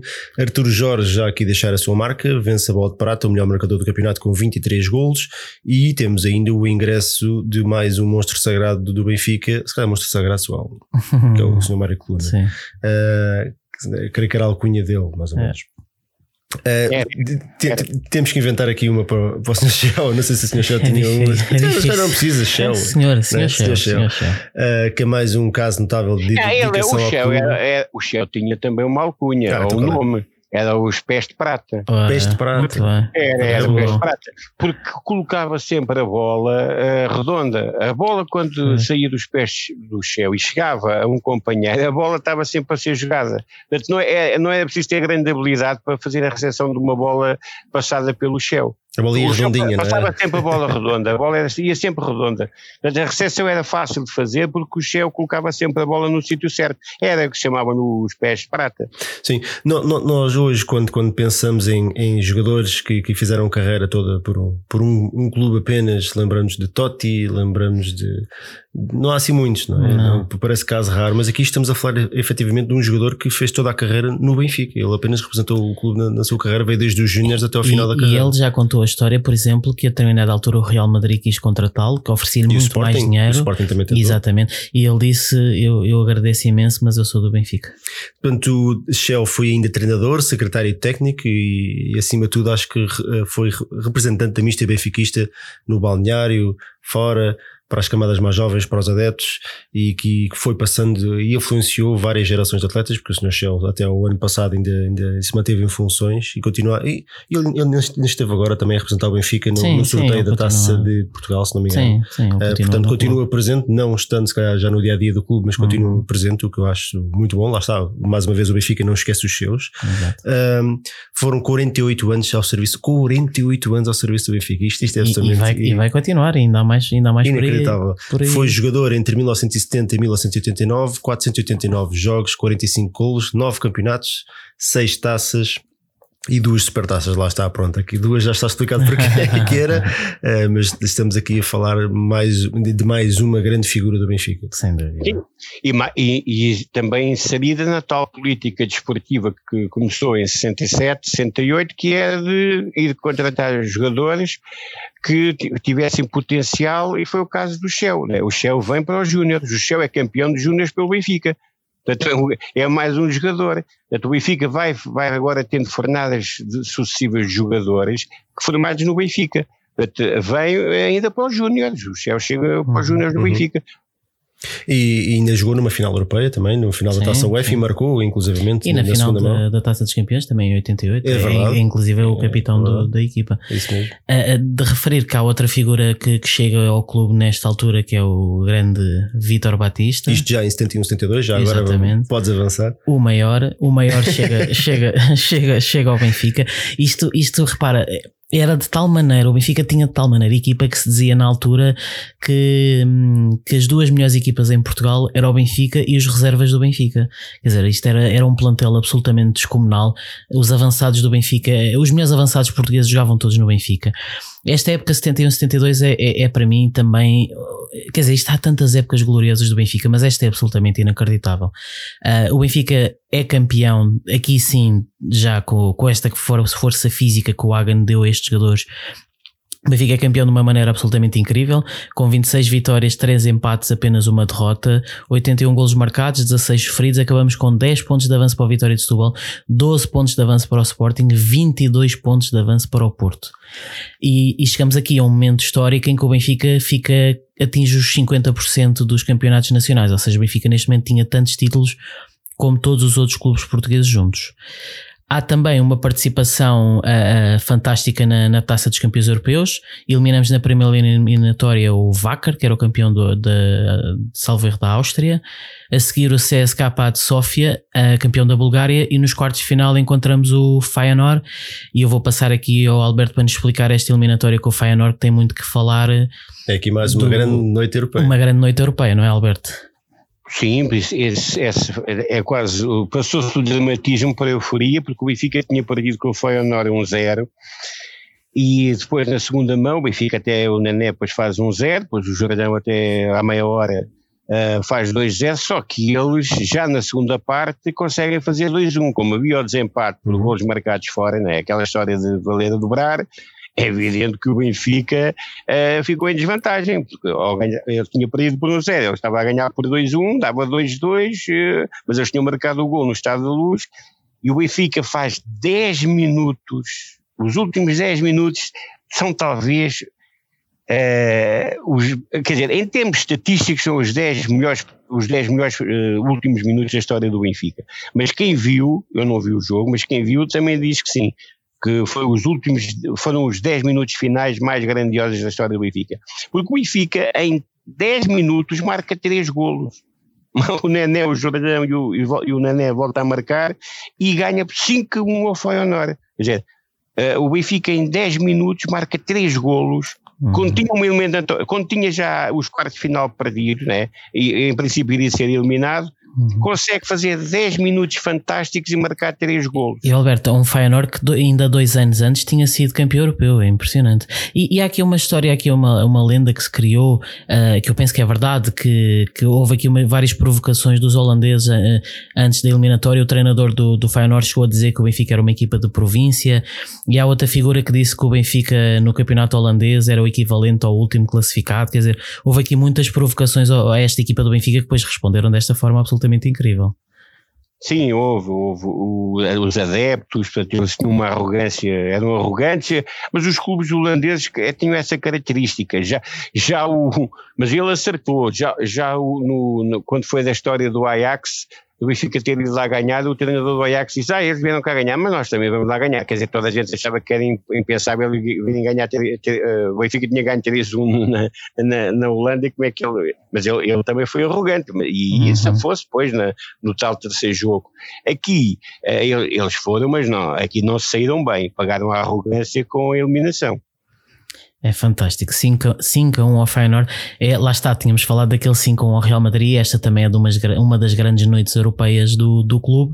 Sim, porque o Feyenoord, dois anos antes, tinha sido campeão europeu. Pois é, é isso. Portanto, estamos é, a falar de, de, Porque reparem que nesta, o Benfica a seguir vai, vai, vai, uh, toca-lhe novamente nas meias finais do Ajax, um pois. clube holandês. Ou seja, estavam os dois clubes, o Feyenoord e o Ajax, porque um tinha sido campeão da Holanda e outro tinha sido campeão europeu. Pois. Portanto, estavam os dois. E, e o Ajax, que nesta fase é tricampeão europeu. E nós apanhamos aqui o Ajax nas meias finais, perdemos 1 a 0 lá, empatamos 0 a 0 cá e, portanto havia esta crença no país que o Benfica ia conseguir depois de 68 chegar a mais uma final, mas desta vez infelizmente caímos frente a um grande adversário que era o Ajax de Johan Cruyff. Mas esta época, que já, já de si tem toda esta glória, ainda teve mais uma, um momento fantástico, ou dois momentos fantásticos, é que na Taça de Portugal o Benfica encontra o Porto nas meias finais e esmagamos o Clube do Norte por 6 a 0 na luz, um jogo absolutamente inacreditável. E na final encontramos novamente o Sporting, um jogo absolutamente incrível, que chega ao final dos 90 minutos e está 2 a 2, dois golos de Eusébio. O jogo vai para o prolongamento e no prolongamento acontece. Hum, Eusébio, acontece Sim. Eusébio no prolongamento. É um gol absolutamente do outro mundo, um livre direto. Exatamente. Uh, por falar nisso, e, e, antes de falarmos mais um bocadinho desta final, temos aqui mais um, um áudio, portanto, umas declarações muito curiosas do Eusébio no, no, final da partida, um resumo deste lance que nós estamos a falar, do tal uhum. livre direto, e depois umas, umas declarações do Eusébio. Deixa-me só dizer que ele vai, ele vai referir, porque a seguir a este jogo, Portugal ia partir para o Brasil para participar na mini Copa, e isto para dar o contexto às declarações que ele vai ter no final do jogo. Parte Eusébio.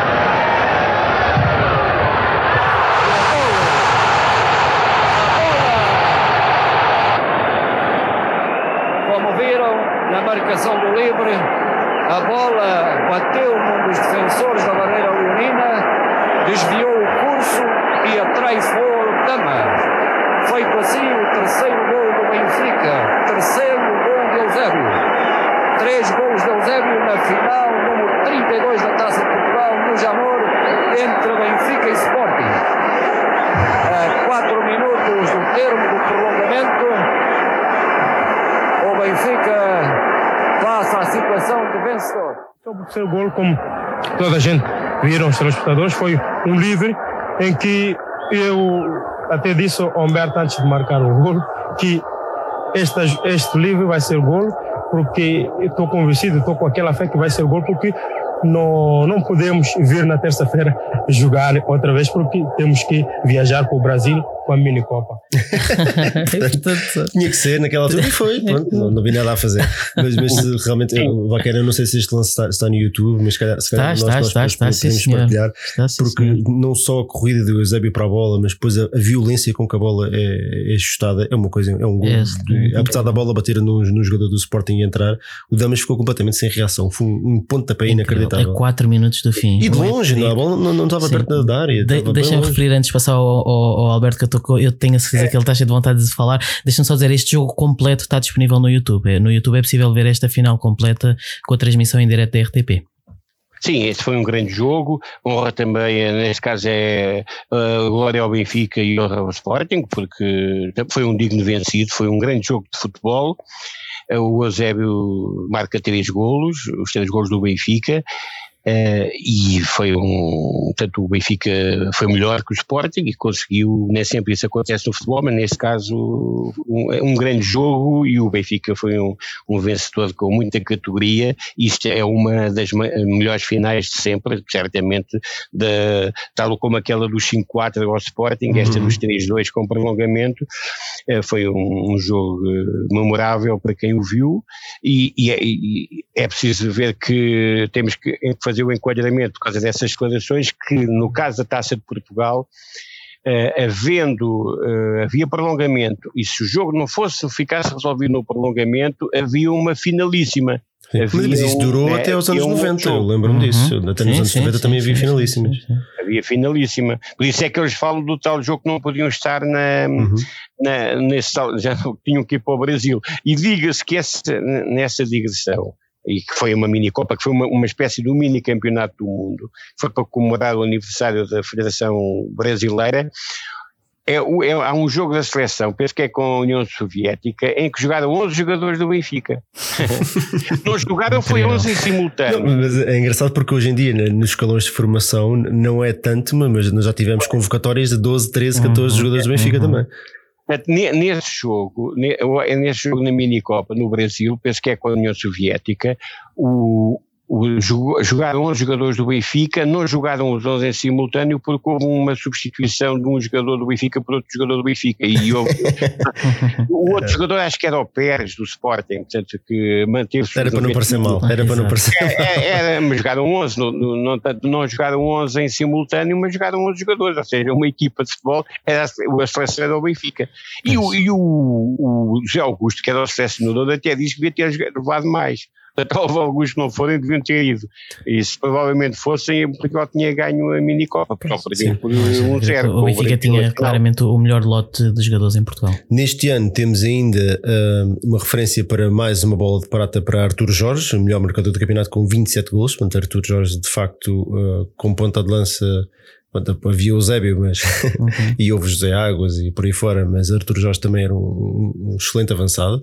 Ah, passando então para 1970, para a época- Pois é, essa é a tal situação, mas grande parte dos golos do Artur Jorge, eu não sei Eram quantos, assistências do Eusébio. Eram assistências do Pois. Eusébio. Eram assistências do Eusébio. Então, o Eusébio continuava a ser o jogador que estava na equipa para eh, ir, buscar jogo ao meio campo, levar jogo e depois distribuir jogo e, se possível, eh, colocar a bola para o avançado centro marcar, porque o Eusébio jogava nas costas do, do avançado centro, do ponta de lança. Portanto, O Eusébio nunca jogou, só já nos últimos anos da sua carreira é que jogou à frente da baliza. O Eusébio marcava aos cantos. O Eusébio ma- deu- marcava cantos. Se forem ao YouTube, há, há um jogo com o Futebol Clube do Porto em que o Eusébio marca dois cantos, um marca um, um gol de canto direto e no outro faz, eh, coloca a bola na cabeça do Zé Augusto para marcar o golo. É o Eusébio que marcava os cantos. Ou seja, é um goleador Só não- só não à extraordinário. baliza. Não, não há outro. Quer dizer, qual é que é marcou. goleador Marcou que não quer estar junto à baliza. Todos os goleadores querem estar em cima da baliza. Não, o Eusébio vinha marcar cantos. Portanto, isto mostra o que era o Eusébio, é inigualável, não há um jogador, não, há, não é possível comparar nenhum jogador com o Eusébio, porque não há nenhum goleador que vai marcar um canto para o outro marcar o golo, vai é para a grande área para, marcar, para ser Claro, ele a marcar o golo. claro. O Eusébio não fazia isso, ia marcar o canto, se fosse preciso. Tu indo agora para, para a época de 1972-73, temos aqui uma das melhores épocas, pelo menos a nível interno, de sempre do do Benfica. Uh, Benfica campeão e vencedor do Troféu Ibérico. Nós já vamos pedir ao, ao Alberto para nos explicar exatamente o que é que era, mas antes disso, Baquer, isto foi o campeonato de todos os recordes. É, exatamente. Se nas outras competições a coisa não foi tão boa, o Benfica foi eliminado relativamente cedo na Taça dos Campeões Europeus pelo Derby County de Brian Clough. Mais uma vez no YouTube tem imagens deste jogo em Inglaterra com o Derby County e a cores, conseguem ver este Benfica de 72-73 a cores. Fomos eliminados da Taça de Portugal pelo Leixões, mas vamos falar do campeonato. Isto é o campeonato, o campeão mais perfeito de sempre. O Benfica em 30 jogos consegue 28 vitórias, 2 empates, 0 derrotas. Finalmente o Benfica consegue, o Benfica e qualquer equipa portuguesa consegue pela primeira vez um campeonato invicto. O Benfica marca 108 golos, 101 golos, sofre apenas 13. O Benfica fez, arrancou só com assim, uma sequência engraçadinha de 23 vitórias consecutivas. Fomos campeões a 7 jornadas do fim e só depois disso, já sendo campeões, é que empatámos dois jogos.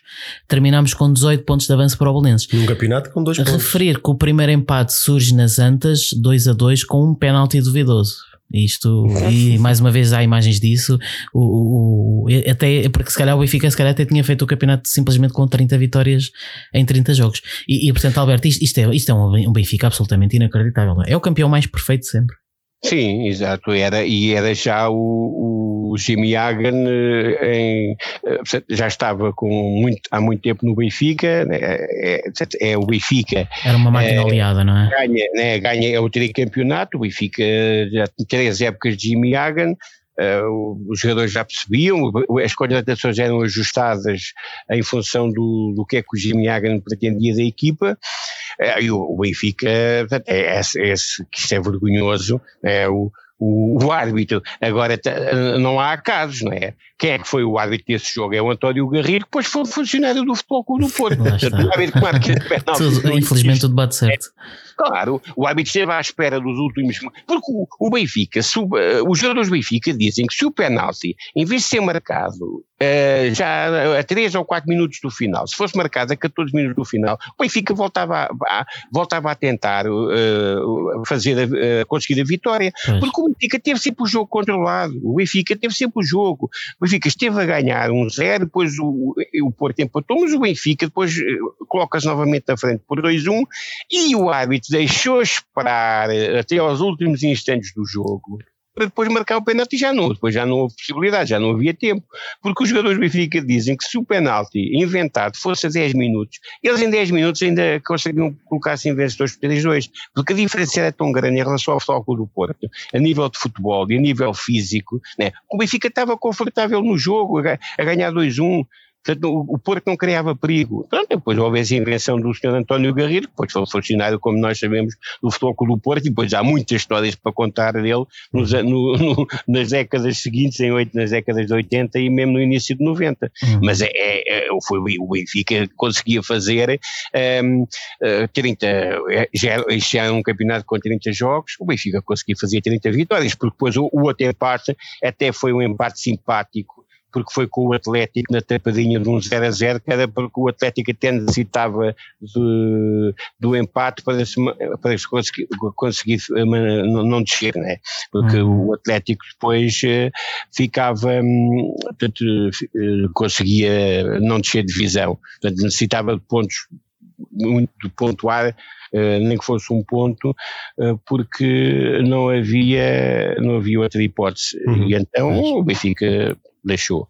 Portanto, isso. Neste ano, Neste ano temos ainda mais uma bola de prata para o Eusébio, que, que quando se pensava que ah, o Eusébio está uhum. pronto, agora já está numa. Não, volta. o Eusébio no, imparável, o melhor marcador do campeonato com 40 golos, mais uma bola de prata. Uh, se conquista também ainda a segunda bota de ouro. Uh, neste ano temos também José Henrique que recebe o prémio Sumelos Elanca. Não sei se estou, estou a dizer bem. Uhum. Alberto, que, que prémio era este? Porque eu vi aqui vários, uh, mais, uma, mais do que uma referência a este prémio. Era, era para o jogador mais regular do campeonato. Era, era o jogador é considerado. Porque havia três prémios nesse tempo. Havia o melhor marcador, havia o melhor guarda-redes, que era a baliza de prata, e havia o jogador mais regular, porque o, a bola, o jornal da bola ia pontuando uh, os jogadores de 0 a 5 e depois o que somasse mais pontos no final da época recebia esse prémio São Mel Zilanca. Era um prémio, era uma, uma empresa Uh, ok, está explicado. Era, eu, não sei, eu, não sei que empresa, eu já soube que empresa era, não sei se era de colchões ou de vestuário, era uma empresa do Norte que dava o prémio para um prémio monetário para o jogador mais regular. Uh, há ainda uma, uma, agora porque vai ser, depois já vamos deixar de ter o Jimmy Hagan, é importante referir que o Jimmy Hagan foi o primeiro treinador que, que avisou o Boris Coutinho que o Benfica já não teria hipóteses. Portanto, esse é que podia ser considerado ter a maldição, né? Se há algum treinador que podia ser considerado é, que, que deu uma, fez uma maldição ao Benfica, até era o Jimmy Hagan, mas não foi maldição, porque foi, foi uma, análise, uma análise ao que se passava. O Jimmy Hagan é, disse uh, ao Boris Coutinho que o Benfica não tinha possibilidades nas competições europeias, porque o jogador português não tinha capacidade física, era um jogador tecnicamente muito evoluído, era um jogador que até sabia interpretar taticamente um jogo, era um jogador que sabia uh, ver uh, o como é, que, como é que poderia melhorar o seu jogo? E, ele até dava o exemplo do Humberto Coelho. Veja o Humberto Coelho. É um jogador que é um defesa goleador. Porquê? Porque sabe, portanto, o jogador português tem inteligência para melhorar durante a sua carreira, para ver como é que se deve fazer melhor, tem capacidade para interpretar o jogo taticamente. O jogador português tem técnica. O problema é não tem o, o Benfica não tem meio campo. Ele até deu um exemplo. Se eu tivesse três Tonis, o Benfica era campeão europeu, mas eu só tenho um. Portanto, se eu tivesse três Tonis, eu, eu era campeão europeu. Mas eu só tenho um Tony arranjem-me mais dois Tonis. Onde é que há Tonis? Só no estrangeiro. Se me arranjarem dois jogadores com capacidade física para durar 90 minutos e com poder de choque para enfrentar as equipas poderosas da Alemanha, do, das equipas britânicas, mesmo as espanholas já tinham jogadores estrangeiros poderosos no meio campo. O problema do, do futebol do Benfica é o meio campo. O, o, o, o Jimmy disse, disse isso, só que o Benfica não podia ter sim, jogadores estrangeiros. Sim, até porque convém, ah, convém, recordar, né? convém recordar que nós já vamos em 70, em, nos 70, uhum. Eh, nós começámos em 1904, mas até agora o Benfica só joga com os jogadores portugueses. Zero de estrangeiros. Portanto, é todos estes feitos que nós estamos a falar, estas uhum. vitórias sobre o Real Madrid, conquistas europeias, mais três ou quatro finais, estamos a falar apenas com jogadores uhum. portugueses.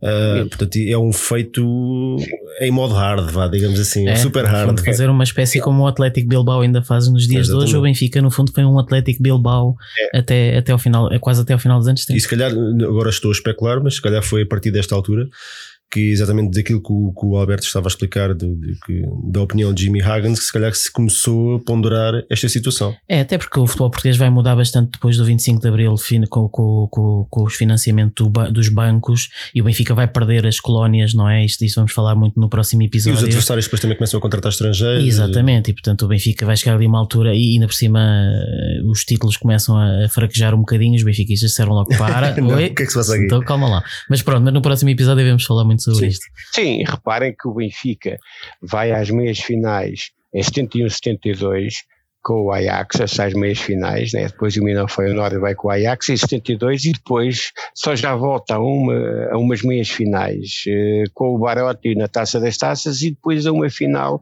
com o Ericsson, uhum. já nos anos 80. Eh, quer dizer, o Jimmy não tinha razão. E ao contrário do que as pessoas às vezes dizem, e às vezes até alguns jogadores do Benfica insinuam isso, o Jimmy Hagan não era assim um treinador tão fraco como as pessoas dizem. O Jimmy Hagan tinha uma carreira feita no, no West Bromwich Albion, em que o Jimmy Hagan foi internacional inglês, pessoas é que não sabiam disso em Portugal. E o Jimmy Hagan, como era um, um treinador, não era expansivo, era, não comentava, dizia que não comments, era um, era um treinador que não, não dava muitas entrevistas, nunca quis valorizar isso e em Portugal não se sabia, hoje em dia sabe-se. O Jimmy Hagan foi internacional, por Inglaterra e o Jimmy Hagan era um, um, excelente treinador em Inglaterra. Em Portugal é que não era conhecido. E como ele não, nunca repôs essa história, havia indivíduos jornalistas como o Neves de Souza que diziam que ele era um garagista. Mas não, o Jimmy Hagan era um, era um bom treinador. Sim, o um Jimmy Hagan, se calhar, que... só lhe faltou um bocadinho de glória europeia, porque em termos de, de internos eh, foi é. este campeonato então, e já o anterior também, o Benfica tinha tido apenas uma derrota, foi avassalador. Não, são três anos absolutamente gloriosos do Benfica, é incrível. Muito bem, vamos avançar então aqui. Uh, temos aqui, vamos avançar para a época de 73 74. Uh, infelizmente aqui não temos, não temos títulos para, para a mostra. Temos um, Dr. Boris Coutinho galardoado com a Águia de Ouro. Uh, Jimmy Hagan sai finalmente do clube, mas em litígio com Boris Coutinho. É, isto é, é, é curiosamente já tinham-se disputado três jornadas do campeonato. O Jimmy Hagan estava a avançar para a sua quarta, quarta temporada como treinador. À partida, a máquina continuava aliada e ia correr tudo bem. Uh, só que houve um jogo de. E eu, entretanto, já vou passar a palavra ao Alberto que nos saberá explicar isto melhor. Mas só para dar aqui uma explicação inicial, houve um jogo de homenagem a Eusébio. Um, ehm, no, na manhã desse jogo houve um treino porque o Jimmy Hagan lá está, como era tão exigente e rigoroso, muitas vezes os jogadores treinavam na manhã do, dos jogos. O Humberto Coelho e o Tony chegaram atrasados. O Jimmy Hagan não perdoava isso, disse que eles não iam jogar esse, esse jogo de homenagem. O Borges Coutinho, por ser um jogo especial, quis interceder para que, para que eles jogassem e o Jimmy Hagan disse que não, que não aceitava nada disto. Portanto, sentiu que estavam em estavam a, a, a meter-se em terrenos que eram pertenciam exclusivamente ao treinador e o Jimmy Hagan demitiu-se e, e, portanto temos aqui um início muito conturbado de, de temporada que, que à partida seria mais uma temporada de glória, não é? Sim, é, é, é, é, o Benfica, em princípio, esta época conquistaria o quarto título. Pois, aqui é que íamos ao Tetra, não é? É, o, o nesta fase o Benfica fez uma série de tris seguidos, mas falhava sempre no, no é, tetra. É, até dizia que era. Só conseguimos que era, em 16 17, não é? Pois, que era, exatamente, dizia que era a maldição dos anos de Mundial, que nos anos de Mundial era o Sporting que era campeão.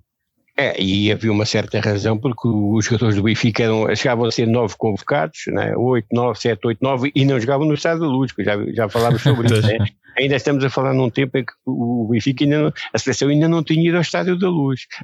Inacreditável. É, inacreditável. É incrível. É, é inacreditável.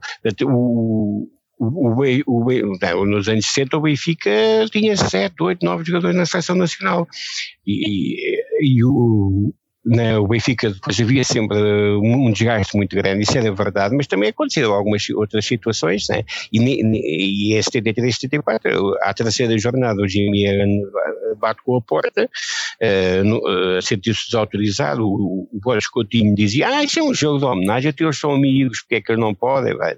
porque é que eles não podem uh, jogar num jogo de homenagem ao Eusébio, se eles são amigos do Eusébio, isso é um jogo, é, é muito, estás a ser muito rigoroso, o Jimmy Hagan, porque foi o Borges Coutinho que quis contratar um treinador inglês. Né? O, a ideia de um treinador inglês era o Borges Coutinho, porque tinha vivido em Inglaterra e, e, e achava que realmente o futebol era físico, precisava eh, de um, de um, de um jogador, de um treinador que, colocasse uh, um, um, nível físico elevado na equipa. Mas pronto, mas, mas também aqui já temos esta a história de, também já estavam todos um bocadinho fartos uns dos outros, porque o Jimmy Hagan dava, dava a entender que o Benfica uh, não conseguia a nível europeu, era aquela história. E havia alguns dirigentes do Benfica que achavam, pá, mas se ele diz que não consegue, também já não vai fazer nada para conseguir. Se ele acha que não tem hipóteses, portanto, assim, não tem, com ele não vamos muito longe, porque ele, ele tem essa consciência que o Benfica não tem meio campo, uh, é que nem o Benfica, nem as equipas portuguesas, claro, as equipas portuguesas e a seleção portuguesa não faziam nada, né? não, não, não tinham hipótese, né? não, nunca éramos apurados para nenhuma competição, quer para os europeus, quer para os mundiais, né? basta dizer que nós fomos ao, ao, ao Mundial de 66 e depois voltamos em 86, foi, né, foram 20 anos em que a seleção não conseguiu nada. Uhum. Uh, portanto, era só o Benfica. Eram era, era os jogadores portugueses, que realmente o GMA tinha razão, o tempo deu-lhe razão.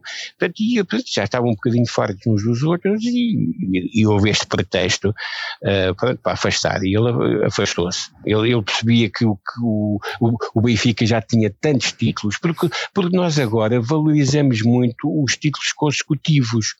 Uh, atualmente é? os benfiquistas valorizam muito ganhar muitos títulos, uh, muitos campeonatos consecutivos, mas nos anos uh, 60 e 70 não se valorizava muito. Não, é, é, não, essa não era uma grande preocupação dos benfiquistas. Os benfiquistas, a grande preocupação era ir à taça dos campeões. É, eu cheguei a ouvir histórias extraordinárias, que era quando nós jogámos a Taça das Cidades com Feiras, nós jogávamos na Taça das Taças, e depois na taça UEFA, que seguiu-se, né, a designação passou a ser, nos anos 70, da taça de das conferências passou a ser a taça UEFA.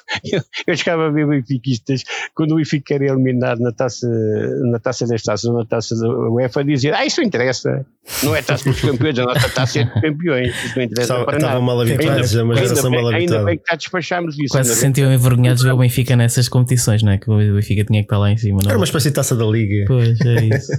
É, Nós- e, e depois os benfiquistas não valorizavam muito ganhar os- o quarto título consecutivo, não. Benfica, os benfiquistas queriam era ganhar a terceira taça dos campeões, isso sim, é, isso é que se valorizava muito. Portanto, e o Jimmy Hagan sabia disso.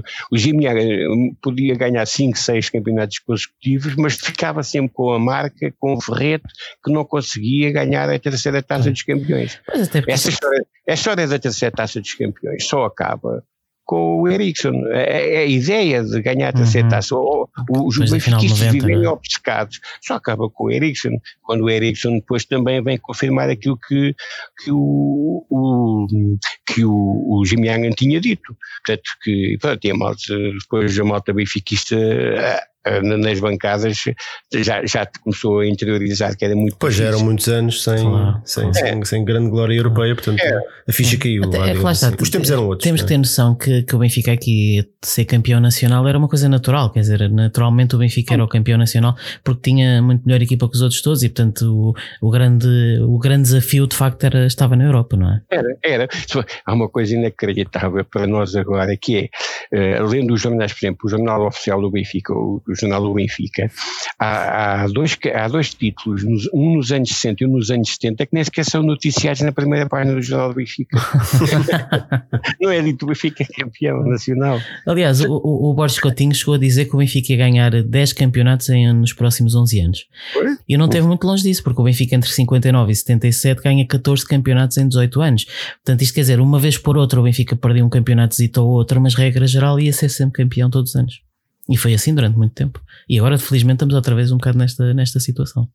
Sim. Vamos ver se conseguimos manter o, o ritmo. Claro. Ah, neste ano, tem, ah, então, Fernando Cabrita ass- assumiu a equipa após a saída de Jimmy Hagan. Ah, conseguimos vencer o Sporting por 2 na Luz e 5 por 5-3 em Alvalade, mas o Sporting acabou campeão.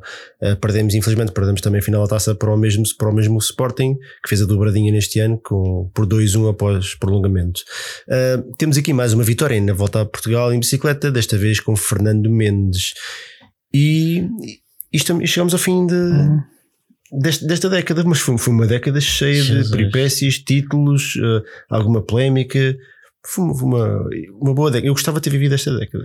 Isto é incrível. eu- Jogadores marcantes. É verdade. Novos, novos heróis a aparecer: Vítor Batista, eh, Manuel Bento, que, nós, que chegou, chegou ao Benfica em 72, 73. Nós vamos guardar para, para o próximo episódio porque merece um bocadinho mais de atenção. E Uhum. agora que o programa já vai longo, já vai um bocadinho a correr. Uhum. E é um jogador que também merece, merece assim uma, uma atenção particular.